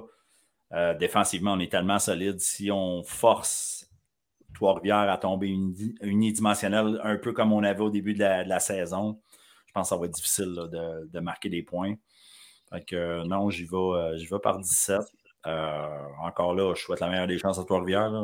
je, je, veux qu'il y ait un bon match aussi. Je pense que pour tout le monde, ça, ça va être intéressant, mais au bout du compte. Puis, je pense que le monde comprend, en tout cas doit comprendre. Motivez-vous tant que vous voulez avec le fait qu'on vous prenne pour perdant, c'est bien correct. Euh, puis ça fait partie de la game, puis à la limite, raconte-nous-le. Moi, ça me fait toujours ah rire. Et sourire, euh, juste en passant, euh, parenthèse, l'année passée, Marc, tu t'en rappelles, tu étais avec nous je mettais tout le temps Sherbrooke comme s'il allait se faire battre, se faire mhm. battre. Puis finalement, à la fin, ils ont gagné. Je peux vous garantir que sur le terrain, de Tedford quand c'était le bol d'or. Je me suis fait dire par et des joueurs et des parents Hey, c'est toi le gars de bulletin sportif? Tiens, toi, on a gagné. et moi-même, je me rappelais, je me rendais même pas compte à quel point je les mettais toujours perdants, tu sais. Mais eux autres, ils s'en rappelaient. Eux autres. Fait que non, regarde, c'est correct, il n'y a aucun manque de respect. C'est notre, euh, notre impression avant que ça commence. Puis on demande juste, on demande juste à se faire, euh, à se faire montrer le contraire. Il n'y en a pas de problème, mais on ne prend pas ça au sérieux. Donc, Trois-Rivières, Montmorency. Euh, Lionel Grou, Sherbrooke. Lionel Grou, Sherbrooke. Euh, rappelez-vous, Lionel Grou a gagné le match contre Sherbrooke. Par un point. Par un point d'une manière assez abracadabrante en fin de match, alors qu'on euh, on a, on a raté un, converti qui aurait mis le match égal. On était dans une pluie diluvienne. Je ne sais pas ce qu'il annonce en fin de semaine prochaine. Ceci dit, je n'ai ah. pas regardé. Froid et pluvieux. Froid et pluvieux. Bon, de quoi de bien laid, là, euh, qui ne, nous donne pas envie d'y aller. Mais euh, si j'ai dit tantôt que l'année passée, je, prenais contre Sherbrooke, je vais avouer franchement que cette année, je ne vois pas ça. Euh, pour moi, surtout si Carl-Émile Dubois-Farrar est là, je pense que la défense de Sherbrooke va trouver une manière de ralentir Tristan Thibault ce qui n'est pas mince à faire, mais vont trouver une manière de, euh, ralentir euh, Thibault, puis euh, de faire les points qu'ils ont besoin de faire. Je vais donner Sherbrooke, mais par trois points seulement. Moi aussi, j'ai exactement la même chose que toi. Sherbrooke par trois. défensivement, je pense que c'est ça que. Je pense que c'est là que ça va jouer au niveau de Sherbrooke. Je pense qu'on est capable de contenir à peu près n'importe quelle attaque. Euh, l'expérience aussi. L'expérience qu'on a, il y a des gars là-dedans, le troisième, quatrième année, le coaching staff a passé à travers des séries, après, à travers les balles d'or, tout ça. La préparation est toujours bonne. Euh, donc, je vais donner l'avantage de ce côté-là. Ça, va être un match serré. Là. On a des athlètes de l'autre côté à Lionel Grou. Euh, donc, ouais, par trois. Ça va être un bon match. Will, que vois-tu? Premier désaccord, moi les gars, je vais avec Lionel Grou par trois. Oh. Je pense que Lionel Gros, oui, on, a, on a parlé, que, mais je pense qu'on est trop intelligent pour pas revenir à notre identité offensive, du moins. Défensivement, moi, j'adore cette équipe-là. Euh, elle, fait, elle, a des erreurs, mais c'est parce qu'on est euh, des fois, euh, on a des, terrains, des, terrains plus courts à défendre, des choses comme ça. Donc, c'est pour ça que les équipes mettent beaucoup de, de points sur le tableau. Mais moi, j'aime cette équipe-là. J'aime comment elle est quand même qu'elle est coachée. Je pense qu'offensivement, on va en faire juste assez euh, pour, gagner ce match-là. Mais tu sais, on pourrait. Ah, tant, tant qu'à moi, tu pourrais prendre une pièce de monnaie puis la flipper puis décider. Mais j'ai aimé quand même des. J'ai vu des belles choses de Lionel Gros cette année, puis je pense que il veut. Puis même s'il gagne ce match, on ne peut pas parler de surprise, je pense, là, parce que c'est deux équipes qui se ressemblent similaires. Mais euh, je pense que Lionel Gros va trouver un moyen de gagner ce match-là euh, par trois points. Ben, c'est Tristan Thibault pour moi qui va faire toute la. Oui, absolument. Puis si Marc-Antoine Charlebois et le Marc-Antoine Charlebois qu'on a vu pas le dernier match, mais les deux autres matchs avant, je pense qu'on peut avoir quelque chose d'intéressant qui, qui, va faire que euh, lui aussi pourrait être un facteur intéressant dans le match. Mais dans la pluie puis le fret, est-ce qu'un corps arrière peut vraiment se faire valoir? Des fois, oui. Des fois, oui. Ce sera le moment. Ce sera le moment. moi, je suis, dans, moi, je suis dans le, fan club des corps arrière. Hein, j'ai pas le choix. Go, go, parfait. J'ai pas de problème avec ça. Euh, Saint-Hyacinthe, John Abbott. Moi, je. Ah, en fait, je ne veux pas le dire tout de suite. Marc, vas-y, commence. Abbott par 10. 10? Oh, yes. Ouais, euh, présentement, on n'est pas dans un bon momentum du côté de Saint-Hyacinthe. Les deux derniers matchs, je, trouve que c'est ça. On a parlé du running game qui est absent. Euh, c'est sûr que ça va passer par là. On est rendu à ce moment-ci de l'année il faut être capable d'avoir une, identité au sol au niveau de, Saint-Hyacinthe. Euh, puis je ne vois pas non plus le front défensif non plus créer des, créer des dommages non plus. À bot, je les trouve vraiment bien balancés. On attaque partout dans le périmètre. Comme je dis, c'est une, des, plus belles attaques que je trouve euh, présentement que je vois en Division 2. Euh, la façon qu'ils ont joué le dernier match contre Lionel Grou qui n'était pas piqué des verres non plus. Donc, pour toutes ces bonnes raisons, moi, je vais y aller avec Abbott par 10. Will? Abbott par 14. Euh, pour sensiblement les mêmes raisons que Marc. Puis, tu sais, ajouter aussi que dans les deux derniers matchs, la défensive de Saint-Hyacinthe était molle, soft, comme Marc l'a mentionné un peu plus tôt. Euh, ça, pour moi, c'est pas de bon augure avant une série. Puis moi, le jeu au sol, je peux pas comprendre que tu cours 5 verges avant de préparer les séries éliminatoires. 5, 5 7 fois, je pense, c'est quoi, il y a 10 courses qui ont tenté, ou en tout cas, très, trop peu pour moi. Dans du football comme ça, Antoine Ouimet, je l'adore, c'est un carrière exceptionnel. Il va avoir probablement une belle carrière aussi universitaire. Mais dans, un, dans des matchs comme ça, clés qui vont être serrés, tu peux pas demander que ça, soit, ça passe juste par lui faut que tu sois plus. Je sais pas c'est quoi les raisons, puis peut-être qu'ils vont nous faire mentir, mais présentement, comme euh, Marc l'a bien mentionné, Saint-Hyacinthe rentre en série avec deux défaites, puis deux défaites où, comme, comme euh, euh, le, match contre Montmorency, se sont fait dominer trois quarts sur quatre. le quatrième quart contre Sherbrooke la semaine passée, on n'a pas été bon. Euh, c'est là que le match s'est joué. Donc, moi, je trouve qu'on n'est pas dans. Il n'y a pas. Y a, y a pas même si tu perds un match, mais tu te dis, hey, il y a quand même quelque chose qui vient de chercher. Moi, je ne vois pas quelque chose qui, qui, vient, euh, qui vient me dire Saint-Hyacinthe va. Et, Saint-Hyacinthe est dans, dans, de bonnes dispositions. Quand tu analyses l'ensemble, ils ne, le sont pas. Moi, je pense. J'aime aussi comme Marc l'attaque de John Abbott. Je vais avec John Abbott par 14 parce qu'il peut te faire mal de plusieurs façons euh, offensivement. Moi, c'est drôle. C'est le match que j'aurais lancé un 30 sous d'un puis vous autres, euh, vous êtes euh, d'une évidence. Pour vous, c'est une évidence. c'est que pour moi, Saint-Hyacinthe, c'est vrai qu'ils rentrent avec un, Ils n'ont pas de momentum. Ça, c'est vrai. Mais c'est une équipe qui, vous l'avez dit, contre Sherbrooke, c'est un mauvais quatrième quart. Contre Montmorency, se sont fait dominer, ils m'ont trouvé le moyen de passer très proche je trouve que c'est une équipe, même quand elle ne joue pas bien, trouve le moyen d'être dans le game, trouve le moyen.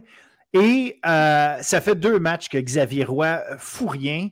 Puis moi, s'il n'est pas blessé, ce gars-là, euh, c'est la clé. je te dis que c'est pas normal qu'il touche pas au ballon.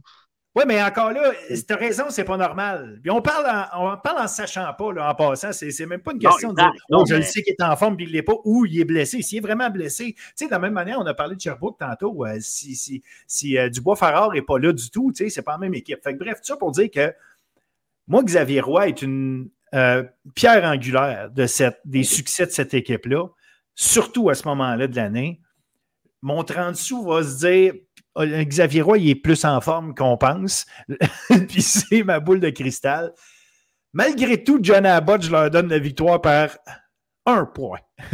Oh! Juste pour le fun de dire que je pense que John Abbott a quand même l'avantage, malgré tout, parce qu'ils sont plus stables. On dirait que mon 20$ serait mis dans. Euh, je serais moins nerveux. Mais il reste que Saint-Hyacinthe, je pense qu'ils ont les outils pour euh, gagner, n'empêche. C'est vraiment juste parce que je ne suis pas sûr de Xavier Roy. Puis si j'étais sûr de Xavier Roy, ça, ça voudrait dire que dans les derniers matchs, il aurait joué, il aurait euh, mieux joué, plus joué, plus produit. Et à ce moment-là, peut-être qu'il aurait gagné un des deux matchs, soit contre euh, Montmorency, soit contre Sherbrooke. Tout ça pour dire que je ne suis pas aussi sûr, que, aussi sûr que vous autres que John Abbott, c'est dans la poche pour eux autres. Ça va être à voir. Il en reste un, Edouard, mon petit, contre Lévis. Est-ce qu'Edouard a une chance? Est-ce qu'Edouard a une chance, messieurs? Là est la vraie question. On Moi, va je dire de suite, là. On va finir par William. Lévis par 20. OK, puis c'est, euh, écoute, j'adore Tony Di Francesco, j'adore William Chamberlain, OK, euh, sérieusement, et le coach et le joueur, et, franchement, là, tu sais, ça n'a rien à voir.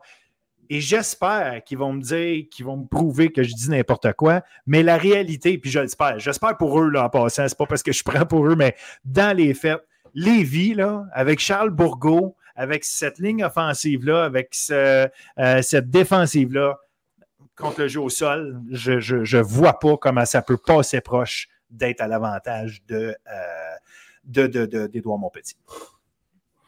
Ben, Edouard, s'ils veulent avoir une chance, premièrement, il y a une belle attaque. Ils sont physiques. Il y a une belle. Je trouve qu'il y a un beau scheme offensif. Ils sont capables de garder le ballon aussi. C'est, ça va passer par là.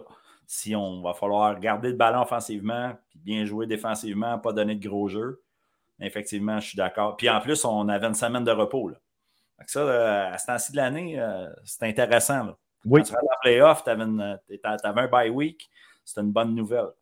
Par contre, Lévi, euh, oui, on parle de Bourgo, mais l'attaque est balancée. On est capable de passer à la balle aussi. Ça, c'est son belle attaque. Défensivement aussi, ils sont solides. Euh, moi, je mets par 14. Lévis par 14. Will. Inquiétez-vous pas, il n'y aura pas de chauvinisme. Il n'y aura non, il n'y aura pas de. Achetez pas parce que ça ne me tente pas, mais écoute, pour moi, c'est déjà exceptionnel ce que mon petit a accompli de se qualifier pour les séries. Parce que c'est une équipe qu'il y a beaucoup de gens qui n'étaient pas sûrs d'eux autres. Ils n'ont pas juste fini huitième, ils ont fini septième. Donc, ils ont gagné un rang parce que tout le monde disait Ah, peut-être ça va être eux la huitième équipe. Finalement, tu finis septième parce que tu as gagné les matchs qu'il fallait que tu gagnes. Donc, ça, c'est déjà un accomplissement. Tu l'as fait. Le premier match entre les deux équipes a quand même fini 26-24 pour Lévis. Ça s'est joué sur le dernier jeu du match en faveur de Lévis. Mais Lévis n'est plus la même équipe qu'elle était en début de saison. Ça, c'est, ça, c'est officiel. Je vais faire un petit peu de chauviniste sans choisir Edouard Montpensier. Je vais prendre Lévis par 10. Euh, mais euh, on a vu je pense c'est deux bons jeux au sol. J'adore Chamberlain, j'adore la, ligne d'attaque, mais. Il y a Gaël Charbonneau aussi. Parce que de l'autre côté, tu as une ligne défensive qui est exceptionnelle. Celle de Lévis, qui est capable d'arrêter le jeu au sol, alors que celle d'Edouard, j'ai un peu plus de doutes sur la, capacité de comment il, pourrait le faire contre, contre, Bourgo et l'attaque dynamique de, de, de qui est capable aussi de, faire la différence, comme Marc l'a mentionné, euh, par le jeu aérien. Donc, Lévis par 10, euh, malheureusement, j'espère me tromper. ce que nous verrons en fin de semaine. Euh, écoute, on, fait un rapide tour de Détroit. J'en parle, on n'en a pas parlé de l'année, c'est vrai, on n'a pas fait de suivi là-dessus. Mais rapidement, on fait le tour en Détroit. C'était, pour ceux qui ne savent pas, c'est les quatre premières équipes de chaque section, section nord-est et sud-ouest. Tedford qui a terminé je veux juste être sûr de mon affaire. Oui, Tedford a terminé troisième, troisième euh, dans la nord-est, affronte Victoriaville qui a fini deuxième de la sud-ouest. Euh, bon, de mon côté, je vais y aller avec Victo. J'ai quand même suivi, euh, je vais vous le dire, il faut être super transparent. Je n'ai pas regardé les matchs. J'en ai regardé quelques-uns, mais des, petits bouts ici et là. rien de, de très euh, comment je pourrais dire, faite pour l'analyser de fond en comble. Mais mon feeling est euh, Victo. Victo euh, qui a quand même une assez bonne défensive, une attaque une attaque intéressante. Euh, je trouve que c'est une équipe assez complète, en fait, Victo. Euh, j'ai l'impression qu'ils ont un petit edge, qu'ils vont avoir un petit edge. ils ont deux offensivement, ils ont deux game changers, Nicolas Lebel puis Samuel Laramé, c'est des gars qui, peuvent. Euh, c'est un des bons porteurs de ballon de la Détroit, puis un des bons receveurs de la Détroit. Donc, ces deux gars-là, tu leur mets le ballon dans les mains, puis ils peuvent faire la différence. Moi, je vais avec Victoriaville par 20. Oh. Ah, J'irai peut-être pas, avec une idée de pointage. Honnêtement, c'est extrêmement difficile parce que, tu sais, on, on, est en vase clos toute la saison. Là. Après ça, c'est le clash des titans entre les deux, entre les deux divisions. Ben, il y a ça aussi qui est tout le temps difficile, effectivement. Puis mon, ouais, mon feeling, euh, j'y vais, avec Victo, mais encore là, euh, basé sur le peu que j'ai vu. Puis effectivement, ce que j'ai vu de Victo est quand même intéressant, explosif. Fait que, Good. La Pocatière, la Naudière. La Pocatière qui a fini deux dans le nord-est, la, euh, Naudière trois euh, dans le sud-ouest. À cause de Samuel Roy, le porteur de ballon de la Pocatière. Euh, pour moi, il y a, il y a, il y a j'y vais avec la Pocatière. Juste parce qu'il mérite de continuer. il est extraordinaire. Puis c'est un game changer, contrairement à ce que la Nodière a une bonne équipe, une bonne défensive, un bon entraîneur-chef Alexander Fox. Euh, mais c'est une équipe qui est euh, plus bâtie. Il n'y a pas un joueur qui peut faire la différence alors que Samuel Roy peut vraiment gagner le match à lui tout seul. Puis euh, la Pocatière, j'ai bien aimé. De, ce que j'ai vu d'eux cette année, ils, ont quand même joué des, matchs très intéressants que j'ai vu. Donc, victoire serrée par, probablement une possession. Je, juste mentionner, avant, avant, les matchs dans la fin de semaine passée, là, euh, la Pocatière, Samuel Roy, 1373 verges par la course. Ça, c'est une moyenne de 9 verges sur 152 portées, 15 touchés. Je, lance ça comme ça. Ben ouais. Moi, je, vais avec, euh, moi je vais avec la Naudière. Euh, je sais pas, j'ai hâte. vraiment, je suis vraiment. Euh, tu sais, j'ai vraiment de doute à savoir c'est qui, qui est plus fort à date, la, division sud-ouest ou nord-est. J'ai comme l'impression que la Sud-Ouest, c'est peut-être un peu plus, mais encore là. moi, je suis marqué, je t'avoue, par les, dernières années où est-ce que la, Nord-Est finissait par, dominer. Là, mais bon, c'est peut-être ça aussi, là, mais comme tu dis, c'est difficile. Euh, Chicoutimi, Outaouais, Chicoutimi 4 euh, et euh, dans la Nord-Est, puis Outaouais 1. Outaouais qui est transfuge la D2. donc, Outaouais, là, comment, comment vous voyez ça? Moi, je la donne à l'Outaouais. Là, moi aussi, assez facilement. Là, sans rien enlever à Chicoutimi qui, qui, va se battre, mais Outaouais a beaucoup d'outils pour, pour rivaliser. Euh, c'est une équipe qui, qui, a eu une défaite dans la saison et qui aurait pu ne pas en avoir dans le match qu'ils ont dans le match qu'ils ont perdu. Euh, ils ont perdu euh, de façon assez serrée. Donc, mais c'est, je, je, pense que est, est, assez favori. Puis je pense que je pense qu'ils vont peut-être même se rendre jusqu'au bout de, tout ça. Oui, absolument, c'est possible. Une bonne défensive, surtout. Euh, oui, absolument. Euh, Défensivement, on est équipé veillé tard. Puis on a de la profondeur. Si on a des blessés, on, est cap on, a, des, on a de la profondeur des gars qui pourraient être, qui pourraient être partants dans n'importe quel euh, programme collégial, du moins des trois, puis peut-être même certains en D2. Oh, sûrement, sûrement. Je pense qu'on a des, on a des athlètes aussi, effectivement. que j'ai vu des deux côtés de la balle, les, les matchs que j'ai regardés, là, encore là, sans faire une analyse très, très poussée, mais oui, j'aime ce que je vois de ce côté-là. Jonquière, Champlain-Saint-Lambert, Jonquière, Jonquière, Jonquière, Jonquière, puis Jonquière. Détroit à Détroit depuis des années, Jonquière. Ils ont six finales de suite. Ils sont en ligne pour une septième, personnellement. On a dit qu'on y allait une semaine par semaine. On va commencer par celle-ci. Jonquière va démolir Champlain-Saint-Lambert. Malheureusement. C'est mon cas. Bah, mais au moins, en Détroit, il y a des matchs euh, dimanche, puis des, un match samedi à 18h. C'est pas tout à, 1h comme en D1 puis en D2, maudit. oui, avec, tu as, très raison de le souligner. Euh, tout est en même temps. Euh, mais bon, regarde, qu'est-ce que tu veux? C'est la vie, c'est l'utilisation des terrains. C'est aussi le fait qu'il fait froid. Fait que, tu sais, si tu peux profiter du soleil dans le jour au lieu du soir, puis le. Regarde, je sais pas. Ceci dit, ça aurait pu être le dimanche aussi, mais bon, chacun ses affaires. Mais là, vous avez oublié l'analyse du match du week-end. J'attends vos commentaires sur la victoire des Barons de Saint-Bruno 32-22 en demi-finale. Je suis obligé de, dire qu'il y a eu de l'excellent coaching. Il y a eu de l'excellent coaching du côté de Saint-Bruno. Et d'ailleurs, Saint-Bruno, magnifique terrain au Parc Rabastalière. Cet, ben cet endroit mérite d'avoir le maximum de matchs le plus longtemps possible dans une saison. D'ailleurs, il y a des grands, grands noms qui sont passés par là un certain Pat Bois, avec qui je fais le, le, ben universitaire, qui a été mon coéquipier avec les Barons en 1302. Et, euh, certains gros noms là aussi qui sont passés un peu partout, des Pascal Trudeau, des. Euh, ah non, non, il y en a eu quelques-uns. Olivier Lefebvre qui a joué à McGill. Euh, bref, il y, en a, il y en a un paquet là, qui sont passés par les, les, Barons de Saint-Bruno. Brad Collinson, Brad Collinson, le ah coach de Concordia, a passé par Saint-Bruno. OK. En tout cas, moi, on m'a dit qu'il y avait une attaque explosive, t'es pas arrêtable. Là. moi, je pense que c'est le coaching. Moi, je pense que tout est dans le coaching. Tout est là. tu, vois, tu vois que c'est cérébral là-bas. Il y a un cerveau en arrière de tout ça. il y a un beau programme, je pense. Il y a, il y a, des bons entraîneurs. Il faudrait que j'y rencontre, là, mais euh, euh, non, on est content. Notre équipe Midget, notre équipe Bantam en finale, donc dans deux semaines. Probablement, tout reste à confirmer, mais à Saint-Jean. Donc, euh, j'aurais pas besoin d'aller bien loin pour. oh, yes. Excellent. Good. Good. Go Bruno Barons. J'espère que les gens vont, euh, vont écrire dans les commentaires euh, ce qu'eux autres pensent au niveau des, de l'analyse des players. Oui, parce que c'est facile de nous remettre en pleine face après, mais euh, Marc a un très bon point, puis on en, on en avait parlé avant. Tu mm-hmm. fais bien de nous de rappeler à l'ordre tout ça. Écrivez euh, qui vous pensez, puis pas juste votre équipe. Hey, mon équipe va gagner, puis c'est fini. Euh, faites l'exercice, partagez-nous euh, votre exercice. pas obligé de le faire pour tous les matchs nécessairement, mais si vous choisissez un match, deux, trois matchs, peu importe, faites l'exercice et, expliquez-nous pourquoi. Toujours le fun, puis on en reparlera, on pourra se tirer la pipe, puis peut-être justement souligner celui ou celle dans le, dans le tas qui, qui, aura eu la, la, bonne réponse et le bon pourquoi. Mais, hein? Non, non, on veut le savoir, ça va être le fun, ça va être intéressant. Nous autres, euh, on y va de notre analyse, mais il y, a, plein de bonnes têtes de football, il y a plein de bonnes on est capable de on est capable de jaser en masse.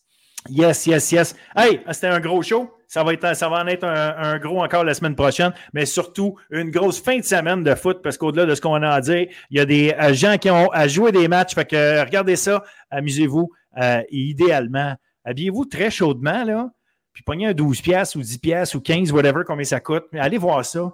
Ça vaut vraiment la peine. C'est du beau football, c'est des belles ambiances. Donc, profitez. Ça n'a pas besoin d'être beau, ça a juste besoin d'être chaud. C'est ça. Hein? Quand on s'habille pour aller au match. Là. Moi, j'ai entendu que Marc pouvait avoir deux matchs en même temps parce qu'il va aller voir Lévis et Trois-Rivières, puis c'est la même place, fait qu'ils vont jouer en même temps. Tout à fait. mais mon corps va être à Saint-Jean. Mais... Oui, c'est ça. On va faire notre possible. On va faire du rattrapage après. Bonne chance. hey, salut les gars. Merci encore. Salut. salut.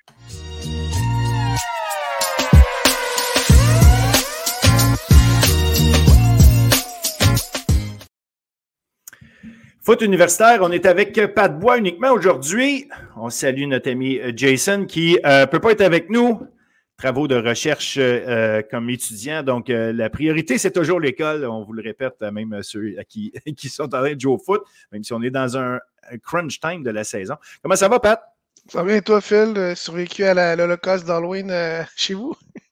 Oui, moi, quand même, ça, ça, ça, a été pas si mal du fait que euh, un, c'était euh, ma femme et mes enfants qui ont donné des bonbons cette année, j'étais occupé. Euh, puis l'autre chose, c'est que c'est rendu assez tranquille dans mon coin. Ça, suit une, une vague qui fait que moi-même, je suis rendu vieux, mes enfants sont rendus plus vieux, puis on dirait que ça, ça a suivi ça dans le quartier. Fait que bref, c'était assez tranquille. j'ai entendu que ton bar, c'était plus crunchy. Oui, ça roule. J'ai hâte que ça soit pas en, creux de vague comme toi. Il reste que c'est le fun. Une fois que tu es dedans, c'est le fun. c'est cool. Parlant de nanane, parlant de nanane et de bonbons, euh, euh, on va en avoir bientôt parce que euh, les, éliminatoires commencent. Mais cette semaine, en fin de semaine passée, on avait quand même deux matchs. Un qui voulait rien dire puis qui a fini par vouloir dire quelque chose. Et un qui voulait dire beaucoup. Et je ne sais pas si ça t'a surpris ou quoi. Le match Sherbrooke-McGill, on va commencer par lui. C'était le match qui avait une valeur parce qu'une des deux équipes allait se classer euh, quatrième pour les éliminatoires. Sherbrooke avait besoin de gagner par 12. Sherbrooke a gagné par 13. Euh, comment tu as vu ce match-là? Un match quand même spectaculaire, euh, ben, probablement du fait de son, de, son importance, mais en même temps de la façon dont les choses se sont passées. On a eu des hauts et des bas, du, toutes sortes d'affaires dans ce match-là, qui fait en sorte qu'à la fin, ben, Sherbrooke, qui n'avait pas gagné un match de l'année, se qualifie à la dernière minute. Non, c'était un match super le fun à voir. Euh, on voyait deux équipes qui étaient quand même euh, de, niveau euh, similaire, qui, sont, qui ont tout donné, qui sont, qui sont allés, ils ont quand même puisé dans leur, dans leur livre de jeu là, pour rien laisser sur le terrain. Il y a eu des, des, des, des stratégies qui ont été comme de, le fait que McGill a laissé comme deux possessions à, à Sherbrooke pour prendre l'avantage du vent à la fin du match, que finalement, ça leur selon moi, ça leur coûte peut-être la partie d'avoir une possession de moins. c'est beaucoup de choses qui sont passées dans ce match-là. Ça va être intéressant d'en parler davantage. Le, match commence, euh, puis Sherbrooke, on les sent vraiment avec le couteau entre les dents. Euh, dès le début, mais on dirait qu'à chaque fois, même si l'avance commençait à être grande, grande, euh, tu sais, regarde, Sherbrooke prend les devants 7-0, 10-0, mais boum, la tendresse avec un, gros toucher, une course de 63 verges ça va mettre ça 17. Oh! Fait que là, tout le temps, il faut être dans la tête l'écart de 12 points, l'écart de 12 points. Euh, après ça, Sherbrooke continue, ça va rechercher un autre toucher, met ça 18-7, 21-7, 24-7. McGill met ça 24-14. Tu sais, il, y avait toujours une, présence de McGill, on dirait, qui arrivait à à s'accrocher malgré tout. Mais on sentait quand même en tout cas, mon feeling à moi, peut-être que je me trompe, j'avais l'impression que Sherbrooke était malgré tout en contrôle de ce game-là, même si McGill s'accrochait. Euh, c'est eux qui dictaient l'allure de la game. Ouais, euh, tu sais, je, pense qu'on l'a vu dès le début du match, que vent, pas vent, Sherbrooke avait comme un plan, puis il exécutait bien, puis il bougeait le ballon, tu sais, en première demi, ça pas, tu si tu regardais la game, puis les commentateurs parlaient pas du vent, mais où tu voyais pas l'effet les, sur certaines passes, mais Sherbrooke faisait ce qu'il avait à faire, puis il avait un plan de match, puis il exécutait, puis il roulait le ballon, tu sais, je pense, offensivement, c'était la, la meilleure game que j'ai vue de la saison en termes, de variation de jeu, puis tu sais, le tu, vois qu'il était prêt pour ce match-là. les joueurs euh, comprennent de plus en plus comment ce que coach Picard veut faire. C'est comme le, ils, ont, ils, ont, piqué au bon moment au niveau offensif. Puis. Comment, tu regardes du, côté de, de, de, McGill, mais eux avaient l'air plus affectés, avaient peut-être un moins bon plan quand il était face au vent que Sherbrooke, il couvre la balle, les petites passes rapides, carrière mouvement. Au niveau de, de, McGill, même quand on était face au vent, on essayait de passer quand même. On n'a pas, pas nécessairement essayé d'établir l'attaque au sol tant que ça. Je pense qu'en bout de ligne, c'était quand même leur identité. je pense qu'ils ont joué un petit peu contre leur identité. Ben, exact. Moi, en tout cas, je, me suis posé la question. Brandon Ciccarello et, en fait, le duo Ciccarello puis la tendresse, parce qu'il faut utiliser la tendresse comme un, autre porteur de ballon dans, dans l'équation avec McGill. Euh, oui, la tendresse a fini avec 88 verges, mais à cause de 63. Puis je ne veux pas l'écarter, elle est là, mais ça reste que pour le reste du match, il y a 25 verges. Là. Fait que, ça, veut dire qu'au bout du compte, Chicarello plus le 25 verges de la tendresse, c'est 32 verges. Est-ce qu'on met le crédit à Sherbrooke pour ça? Ou tout simplement, effectivement, on ne l'a juste pas établi parce qu'on n'a pas couru tant que ça. Chicarello a eu le ballon six fois pour 7 verges. Mais je pense que Chicarello, après son fumble euh, sur le, kick, euh, le botté d'envoi que Sherbrooke a recouvert, je ne sais pas s'il était benché ou il était blessé, mais on ne l'a pas revu pendant un bout. Donc, à ce moment-là, ce jeu-là a eu un gros impact sur le joueur en question. Puis, tu sais, comme tu dis, à part la course de 65 verges, ils ont 115 verges au sol. Puis, tu sais, la tendresse, c'est il, était, il au ballon cette fois au sol. C'est un gars qu'il faut que tu lui donnes au moins, surtout dans un match avec un, impact comme ça, ce gars-là, moi, peut-être que je fais courir plus mes carrières que la moyenne quand je, quand coachais, mais c'est un gars qu'il faut qu'il touche le ballon au sol au moins une dizaine de fois par game, que ça soit dessiné, puis ça n'a pas été le cas, même dans des situations qu'on était contre le vent. Donc, je pense qu'à ce niveau-là, il, y a un petit manquement, ou peut-être un peu le manque d'expérience d'un coordinateur de première année qui a, dû, remplacer l'autre qui, est absent pour, euh, parce qu'il est malade. Mais je pense que à ce niveau-là, on s'est éloigné un peu de notre identité durant ce match-là, ça c'est sûr.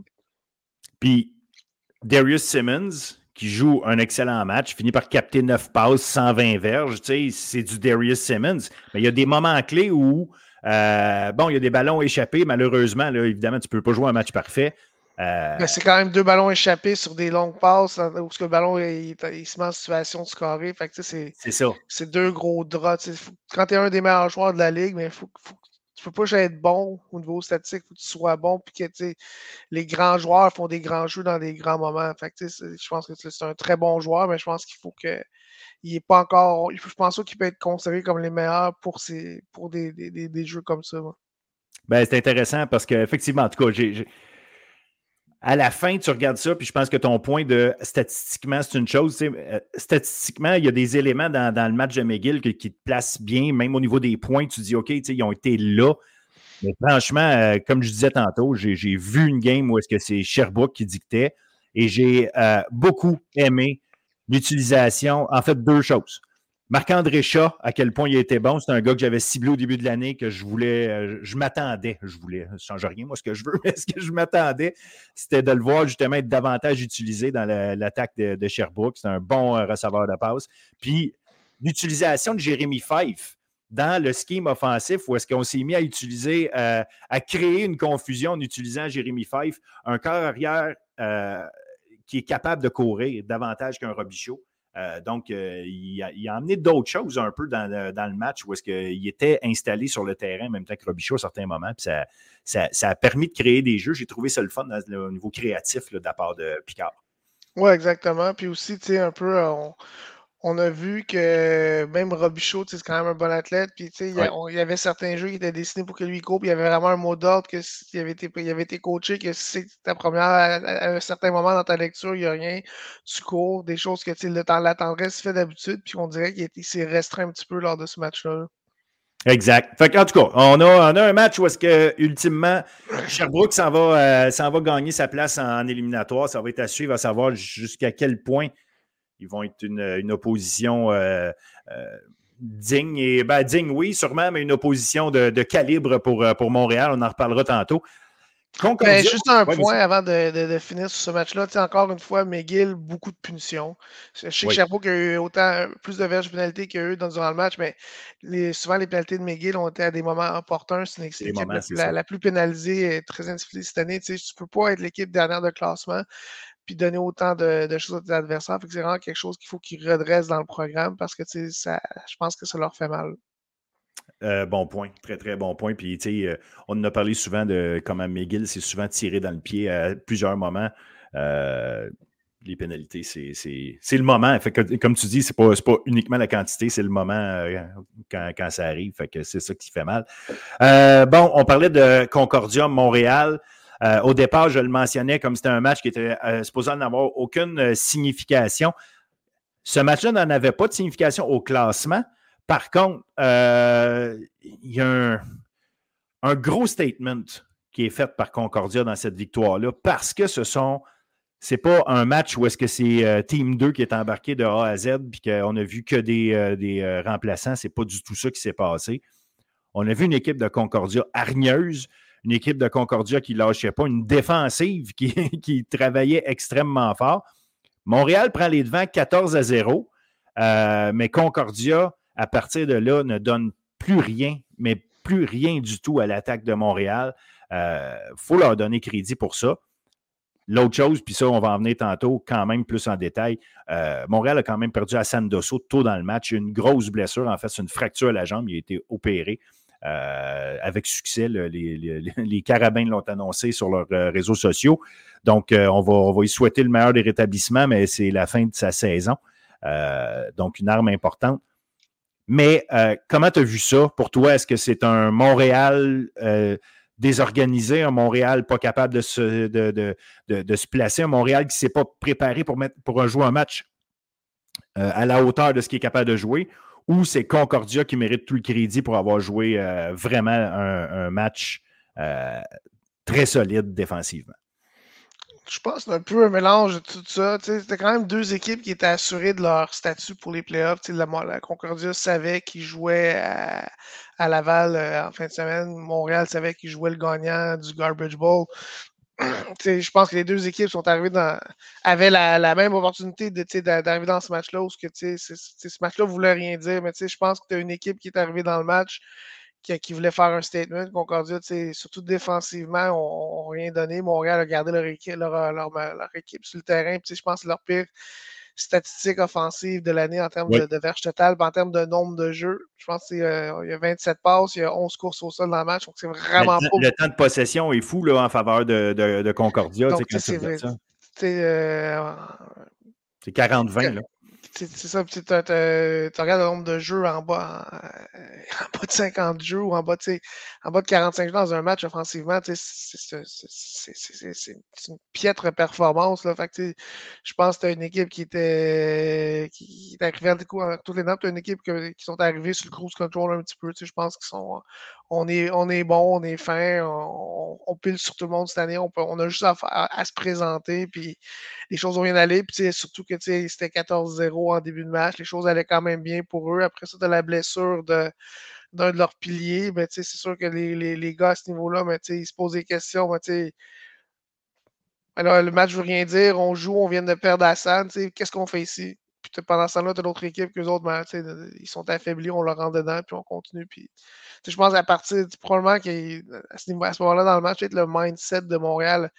Je ne peux pas le dire à 100%, mais je suis sûr que le, Dosso ne se blesse pas. Peut-être que ça continue, puis on a une game de 28-0, puis ils font jouer leur banc en deuxième demi. Tu vois ce que je veux dire? Mais le fait de perdre un pilier, ça les a chambranlés peut-être au point que psychologiquement, ça les a sortis d'un match qui valait déjà rien dire pour eux. Puis, de l'autre côté, on a gardé, on a gardé les, les, les edge, puis ils ont gagné en fin de match le dernier jeu de la partie sur un, long botté de, de Maximiuk. Puis c'est sûr que ça, ça donne un, gros boost à Concordia pour arriver à Laval. Que, je pense qu'ils ont, déjà fait une performance solide contre le Rougeard cette année. Là. Ils ont battu Montréal, ils ont le vent d'un bois. Je pense qu'ils ils vont arriver, ils n'auront pas de complexe d'infériorité en fin de semaine.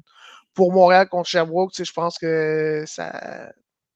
Je pense que Montréal va rebondir de ça. Ils vont être. Euh, ils vont revenir les Montréal qu'on a vus euh, depuis le début de l'année. Puis je pense qu'ils vont mettre les pendules à l'heure en fin de semaine. Est-ce qu'une performance comme celle-là pour Montréal, parce que oui, on va, on va tenir en compte la, blessure de, Dosso qui peut, avoir les, peut les avoir affectés. Ceci dit, les gars sortent de là. Euh, est-ce que à quel point c'est un wake-up call? À quel point les gars, c'était correct que ça arrive à ce moment-là, parce qu'évidemment, tu ne veux pas avoir une performance comme celle-là en, éliminatoire et sortir de là avec défaite, mais au-delà de ça, c'est est-ce que euh, ça va ressaisir les gars ou ça les, ça les amène à se poser des questions? Euh, c'est quoi le mindset d'une équipe de, de haut classement comme ça, une équipe qui a dominé toute l'année, mais euh, qui, qui, se fait ébranler par une équipe comme Concordia qui est très solide d'après moi, plus solide que, que, bien du monde peuvent penser, surtout qu'il pique, il pique au bon moment? Mais de l'autre côté, c'est ça. Est-ce que Montréal se dit, oh, attends un petit peu, il y a des équipes où, c'est vraiment de notre faute, puis euh, euh, non, on, s'est endormi, puis on va se réveiller. Là. comment, comment tu te positionnes par rapport à ça? Moi, j'ai déjà coaché les deux types d'équipes, ça fait un pour ou un contre à chaque fois. Tu as certaines équipes que des fois, tu sais, ils ont un sentiment d'invincibilité, puis ils perdent, puis là, c'est comme ils ont peur de manger. C'est comme un gars à boxe qui, s'est fait knocker à ça, il a peur de se faire knocker. Fait que, il, boxe plus de la même façon. Tandis que d'autres équipes, ça les réveille. Des fois, depuis le début de l'année, en tant que coach, tu leur dis souvent en, correctif du lundi sur le vidéo ah, faites pas ça bien, faites pas ça bien. Puis vu qu'ils ont du succès, mais les gars t'écoutent pas autant là. Euh, les gars, ils sont. il s'est passé quelque chose. À ce niveau-là, euh, coach Cousino, coach Chouchette, coach euh, Marco, ils ont là, ils ont les gars où ce qu'ils veulent, puis ils sont, ben, tu depuis le début de l'année, on vous dit ça, ça, ça, mais vous le faites pas, puis là, ça, ça, ça, ça, ça coûte rien depuis le délai, mais là, ça nous a coûté, ça peut nous coûter plus tard. Fait je pense que ça peut être je pense que ça peut être tourné positif. Je pense que les coachs en place, c'est des gars d'expérience qui, qui, vont maximiser la, la situation. Puis, tu restes à la base que tu sais, je pense, je pense que des gars, euh, le leader offensif, Joe Sénécal, puis des, des gars en défensive comme Nacho, je pense que c'est des gars qui n'ont qui ont pas de complexe d'infériorité, puis je pense que c'est des gars qui, c'est des gars qui ont, qui ont gagné à tous les niveaux, puis c'est des gars que, tu sais, je pense que eux autres, ça les, ça, ça les, ça les met, je pense que ça les frustre, puis je pense que ça, c'est des choses qui vont élever leur cran de jeu, puis qui vont vouloir prouver aux gens que c'est pas les, les vrais carabins qui ont vu en fin de semaine passée. Effectivement, en tout cas, c'est l'impression que j'ai pour avoir parlé off the record de certaines personnes. Je, pense qu'ils veulent euh, s'essuyer puis recommencer. Puis on va, on, va en profiter pour embarquer justement dans les matchs, euh, les matchs à venir en fin de semaine. Euh. Est-ce que justement le fait que Carabin contre Sherbrooke est-ce qu'il risque de prendre ça pour acquis? Parce que c'est ça, un petit peu mon lien que je faisais, c'est tu dis, OK, tu viens d'avoir un match euh, où est-ce que tu n'as pas atteint les niveaux que tu voulais. Euh, tu peux être dérangé un peu par ça, mais tu te dis, ah, c'est Sherbrooke, on va être correct, ou non, tant pis, on, là, on en profite justement, il faut vraiment se placer dans un état d'esprit de, de, winner, puis chaque match, c'est comme la Coupe Vanier à partir de demain. Donc, euh, il faut, se préparer comme ça. Euh, je, pense que Montréal doit se positionner comme une équipe qui, à chaque game, la joue comme si c'était la Coupe Vanier, mais est-ce que les joueurs vont être, vont être capables de le voir comme ça, euh, puis de l'exécuter comme ça? Euh, comment tu le vois, justement, parce que tu sais que tu t'en vas affronter un Sherbrooke qui, théoriquement, te fait pas peur.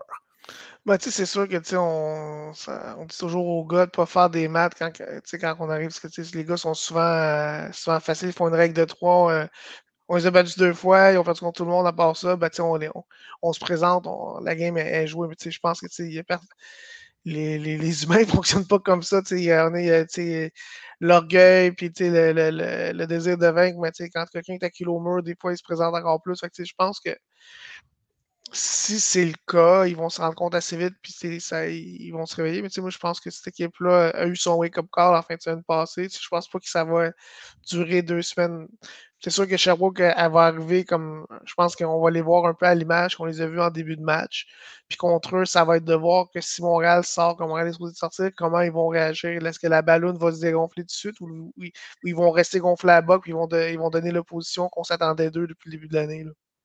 Ben, on va, souhaiter en tout cas que Sherbrooke euh, ait des bonnes choses à donner parce que là, tu as, un carrière, Anthony Robichaud, qui en est à la fin de sa carrière aussi. Euh, il y, a un aspect, je pense, là-dedans aussi de dire Hey, euh, je, je, je, veux finir en force. Euh, c'est sûr, là, je donne tout. Là, probablement que ma carrière de joueur de football est, est peut être finie là, maintenant. Donc, à quel point ça te rend meilleur, ça? Euh, je ne le sais pas parce que tu as avoir de la hargne que tu veux, si l'équipe de l'autre côté est systématiquement plus forte que toi, ce ne sera pas euh, facile. Je pense pas que je m'en vais aller jusqu'à dire que le match va être serré, mais mon feeling à moi, c'est que Sherbrooke va sortir de là euh, à, l'image de Lecomte, c'est-à-dire ultra intense, ultra euh, euh, prête à tout donner. Maintenant, qu'est-ce que ça va donner? Qu'est-ce que comme résultat? Je, reste dubitatif. Là, si, Montréal joue sa game, Montréal est, concentré sur la tâche. Je ne vois pas comment ça peut être, ça peut être un match très serré. Hein. Je, te seconde là-dessus. Je pense que peut-être serré un peu en début de partie, mais je pense que dès que Montréal va prendre le lead de ce match-là, je pense que on va pouvoir tourner la page sur Sherbrooke pour cette saison. L'autre match, l'autre match m'intéresse beaucoup par contre. Euh, Concordia à Laval, euh, si on se fait aux dernières années, encore là, on devrait dire Laval euh, easy, puis on attend la Dunsmore entre les deux, les bleus et les rouges. Cette année, Concordia a fait ça toute l'année, a monté. ensemble, combien de fois on a dit il y a deux équipes, la troisième c'est Concordia, puis il y a les deux autres. Je ne sais pas à quel point, justement, cette troisième équipe-là, à quel point elle s'est rapprochée des deux premières, ou c'est parce que Concordia était dans un, mode où il y avait beaucoup de place à amélioration, les autres étaient peut-être plus proches de leur plein potentiel. Je ne sais pas. Euh, c'est-tu juste une impression parce que Concordia était allé battre Montréal? Mais j'ai vraiment un feeling, et surtout défensivement, de voir une équipe qui sait exactement ce qu'elle fait, qui joue avec beaucoup de confiance puis même le jeu au sol, très solide de Concordia, meilleur de l'année, meilleur dans la Ligue cette année. Euh, on le sait, au mois de novembre, le jeu au sol prend une importance. À quel point Concordia arrive là avec des, euh, des chances solides de gagner le match? Moi, personnellement, je, je, je gagerais-tu ma maison là-dessus? Non. Mais Concordia, pour moi, arrive là, euh, est loin, peut-être négligé, mais pas, pas autant qu'on on, aurait pu penser, du moins au début d'année. Non, je suis d'accord avec toi. C'est sûr que le, gros avantage que Laval a dans ce match-là, c'est qu'ils vont être reposés. Puis ça fait deux semaines qu'ils savent qu'ils affrontent Concordia. Puis quand Laval a deux semaines pour game planer contre toi avec la qualité des coachs qui sont là, mais je pense que les tendances de Concordia, ils vont les connaître mieux que Concordia eux-mêmes. Donc, puis Concordia a une identité, ils font, tu sais, ils réinventeront. Concordia ne va pas réinventer la roue pour contre Laval. Concordia, ils, ont une identité offensive, une identité défensive.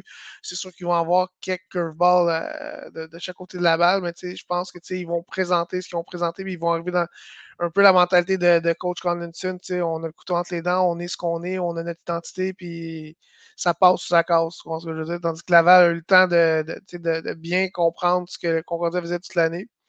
À ce niveau-là, je pense que ça leur donne un petit avantage. Par contre, euh, défensivement, Laval, depuis le début d'année, super solide. Offensivement, même dans les dernières semaines, je n'ai pas senti qu'Arnaud était en, confiance ou en contrôle de, ses moyens. Même si statistiquement, les games sont quand même bien, mais souvent, il arrive dans, dans le moment qu'il va garder le ballon trop. Des fois, cherche trop certains receveurs, puis ça, garde le ballon, donne des sacs. Ça comme je disais la, semaine dernière, ils n'ont pas vraiment perdre d'alors l'année passée, cette année, ça leur a fait mal. ils n'ont pas encore créé ce vide-là. Souvent, on veut des gros jeux, on cherche Mittal. Mittal n'est pas à 100%. Là, Mittal, après deux semaines davantage, on peut-être voir le vrai Kevin Mittal qu'on n'a pas vu depuis euh, le début de la saison. Mais ça, ça prend d'autres gars qui, des, des, des, qu'en moment opportun, que c'est pas juste Mittal qui fait des jeux. Je pense qu'il faut qu'il y ait d'autres gars qui, qui élèvent leur. Pas, pas juste au niveau statistique, mais dans des moments opportuns, que ce soit pas juste un gars qu'on cherche, puis que ça soit.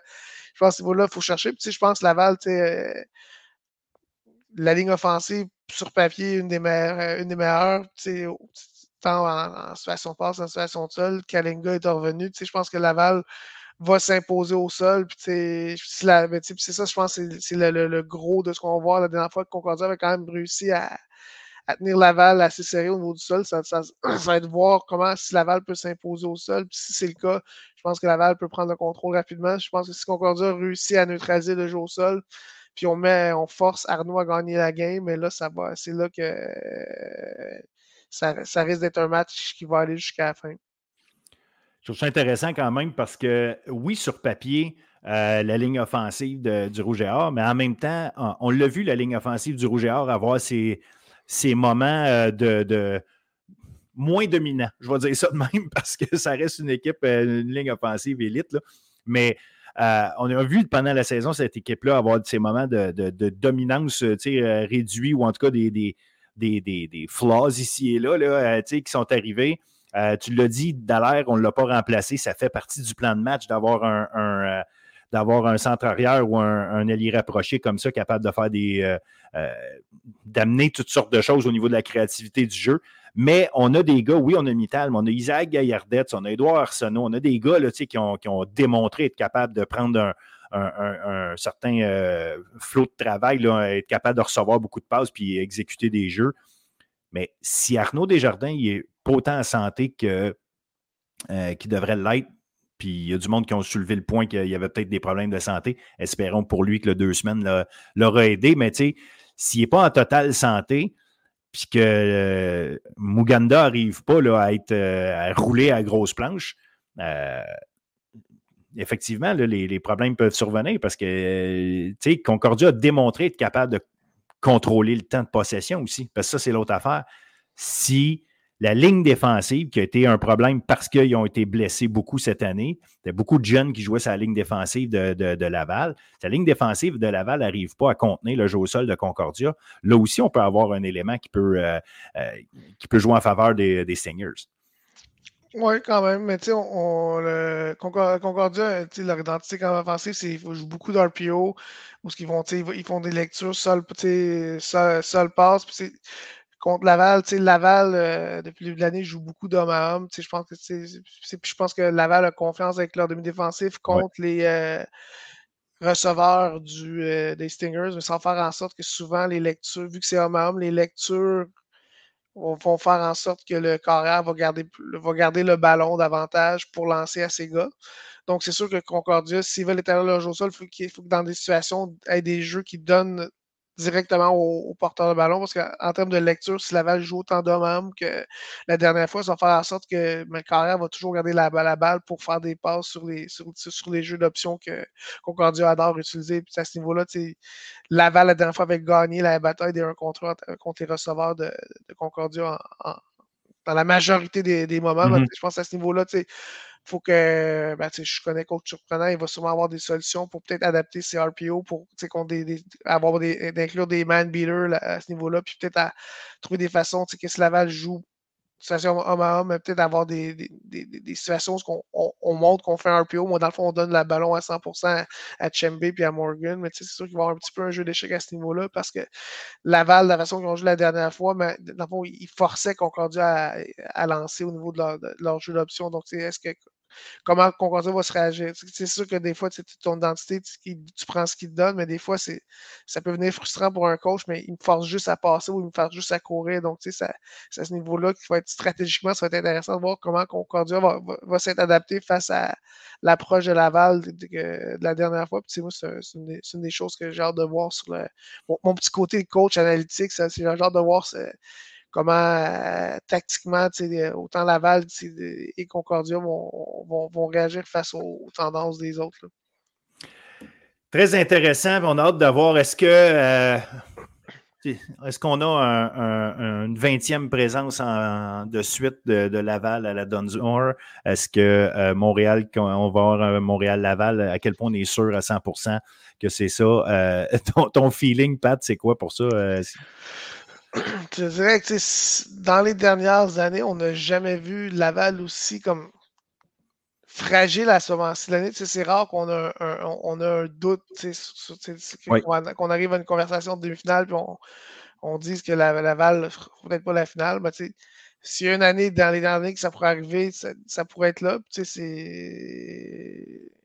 ça reste que sur, papier, si les, les, les, gars qui jouent, les gars qui, qui vont faire leurs affaires, ben oui, Laval est favori, mais ça reste que c'est comme. Je pense que il n'y a personne qui ferait gager sa maison sur un ou l'autre des deux équipes. Je pense euh, ben, le, début de match va en dire beaucoup. Peut-être que le, le, deux semaines de, de, Laval va avoir été hyper bénéfique, puis ils vont avoir remis les pendules à l'heure. Mais moi, je trouve même que la dernière match contre Sherbrooke, offensivement, on se cherchait encore. C'est quand même dangereux de se chercher d'un bord ou l'autre du ballon avant d'arriver dans les séries. C'est pas encore. Pas encore confirmé qui c'est que tu comme équipe. C'est comme c'est dangereux de le confirmer en playoff. Exact. Puis je suis quasiment prêt à mettre un 50-50 parce que justement, à cause des doutes. Mais encore là, euh, tu sais, un, Laval douteux versus un Concordia à 100% euh, est-ce que c'est égal? C'est là qu'on est. Alors que dans d'autres cas, on aurait dit si tu avais eu Laval à 100% Concordia douteux, tu ne te poserais même pas la question. C'est Laval qui gagne le match. Mais aussi, c'est que tu as les gars, tu as, des as des joueurs et des coachs qui, ont vécu ces moments-là puis qui savent comment réagir dans les moments de pression. Tu as une autre équipe que c'est comme. Ça n'arrive pas. C'est déjà arrivé que les coachs, des fois comme joueurs ou des fois comme coach dans notre équipe, mais avec ce groupe d'hommes-là, c'est la première fois qu'ils ont vraiment l'opportunité. D'habitude, on arrivait et on était comme ah, si on gagne, c'est beau, on veut faire un upset, mais là, il arrive un petit peu en, situation d'égal, mais sauf que là, il faut que tu livres la marchandise, puis c'est comme c'est do or die, c'est comme quand ton équipe n'a jamais géré ces situations-là de façon victorieuse, mais tant que tu ne l'as pas réussi, tu comme tu n'es pas en confiance, tu n'es pas stressé. C'est sûr que dans l'adversité, comment que ça va quand ça va venir dur, quand mettons que tu donnes un, safety, tu donnes un sac, mais c'est comment que Concordia va réagir, comment que tu c'est là qu'on va voir si cette équipe-là est pas vraie, parce que c'est le vrai dans le sport, les, les, vraies équipes sortent en série. puis de Laval, l'expérience année après année, on, on, parle quand même des, champions défendants de la Coupe Vanille. Euh, encore le gros noyau de cette équipe-là est encore là. Est-ce que est-ce que cette équipe-là encore assez fin pour répéter l'exploit? C'est peut-être des fois des, gars, quand ils réussissent l'exploit, ben, ils n'ont plus aussi faim, ils n'ont pas encore, plus le couteau entre les dents. Ce que, ça va des deux bords. C'est pour ça que ça va être un, match qu'on a hâte de voir. Ah, puis c'est intéressant ce que tu amènes du fait aussi qu'il faut se rappeler que le Rouge n'a pas eu facile l'année passée dans, sa, route vers la Coupe Vanier. Euh, son match contre Western, il était en train de se faire euh, talocher, puis euh, il l'a pas eu facile. Son match contre. C'était-tu le match contre Saskatchewan ou le match contre, Western? Là, je suis plus sûr. il y a un des deux matchs où on était en train de, l'échapper solide au début de la partie, puis on a réagi. En tout cas, ma mémoire défaille, mais peu importe. Il reste que c'est une équipe qui a, euh, euh, oui, effectivement, vu des, moments de, grand stress, puis a, su les gérer l'année passée. Fait comme tu dis, il y a ça. Mais euh, le fait d'avoir rien à perdre un peu pour, pour Concordia aussi est un, mm-hmm. peut, être un élément où est-ce que tu, tu, tu, restes dans le, moment présent, justement, en te disant, j'ai rien à perdre. Mais effectivement, une fois rendu proche du moment, comment tu le gères, c'est comme quand tu joues au golf puis tu as la chance de jouer, de, briser le 100 ou briser le 80 ou peu importe, ou jouer le par, peu importe, puis c'est la première fois de ta vie. Euh, tu as beau te dire, tu n'as rien à perdre parce que tu l'as jamais fait. Euh, c'est stressant d'arriver à la fin puis de conclure. Là, fait que ça, va être, ça va être euh, très intéressant à voir. J'ai vraiment hâte à ce match-là. Donc, on se prépare pour ça. Une grosse fin de semaine, les demi-finales de la Dunsmore, puis ben, les demi-finales avant la Dunsmore. Bien hâte d'avoir ça. Un gros merci, Pat, pour euh, ces euh, analyses et euh, cette préparation en vue de la première fin de semaine des, éliminatoires. on se souhaite du bon foot, des matchs serrés le plus possible, puis assurément des belles choses à, à analyser la semaine prochaine. Définitivement. Yes, merci, salut, bonne semaine. Au revoir.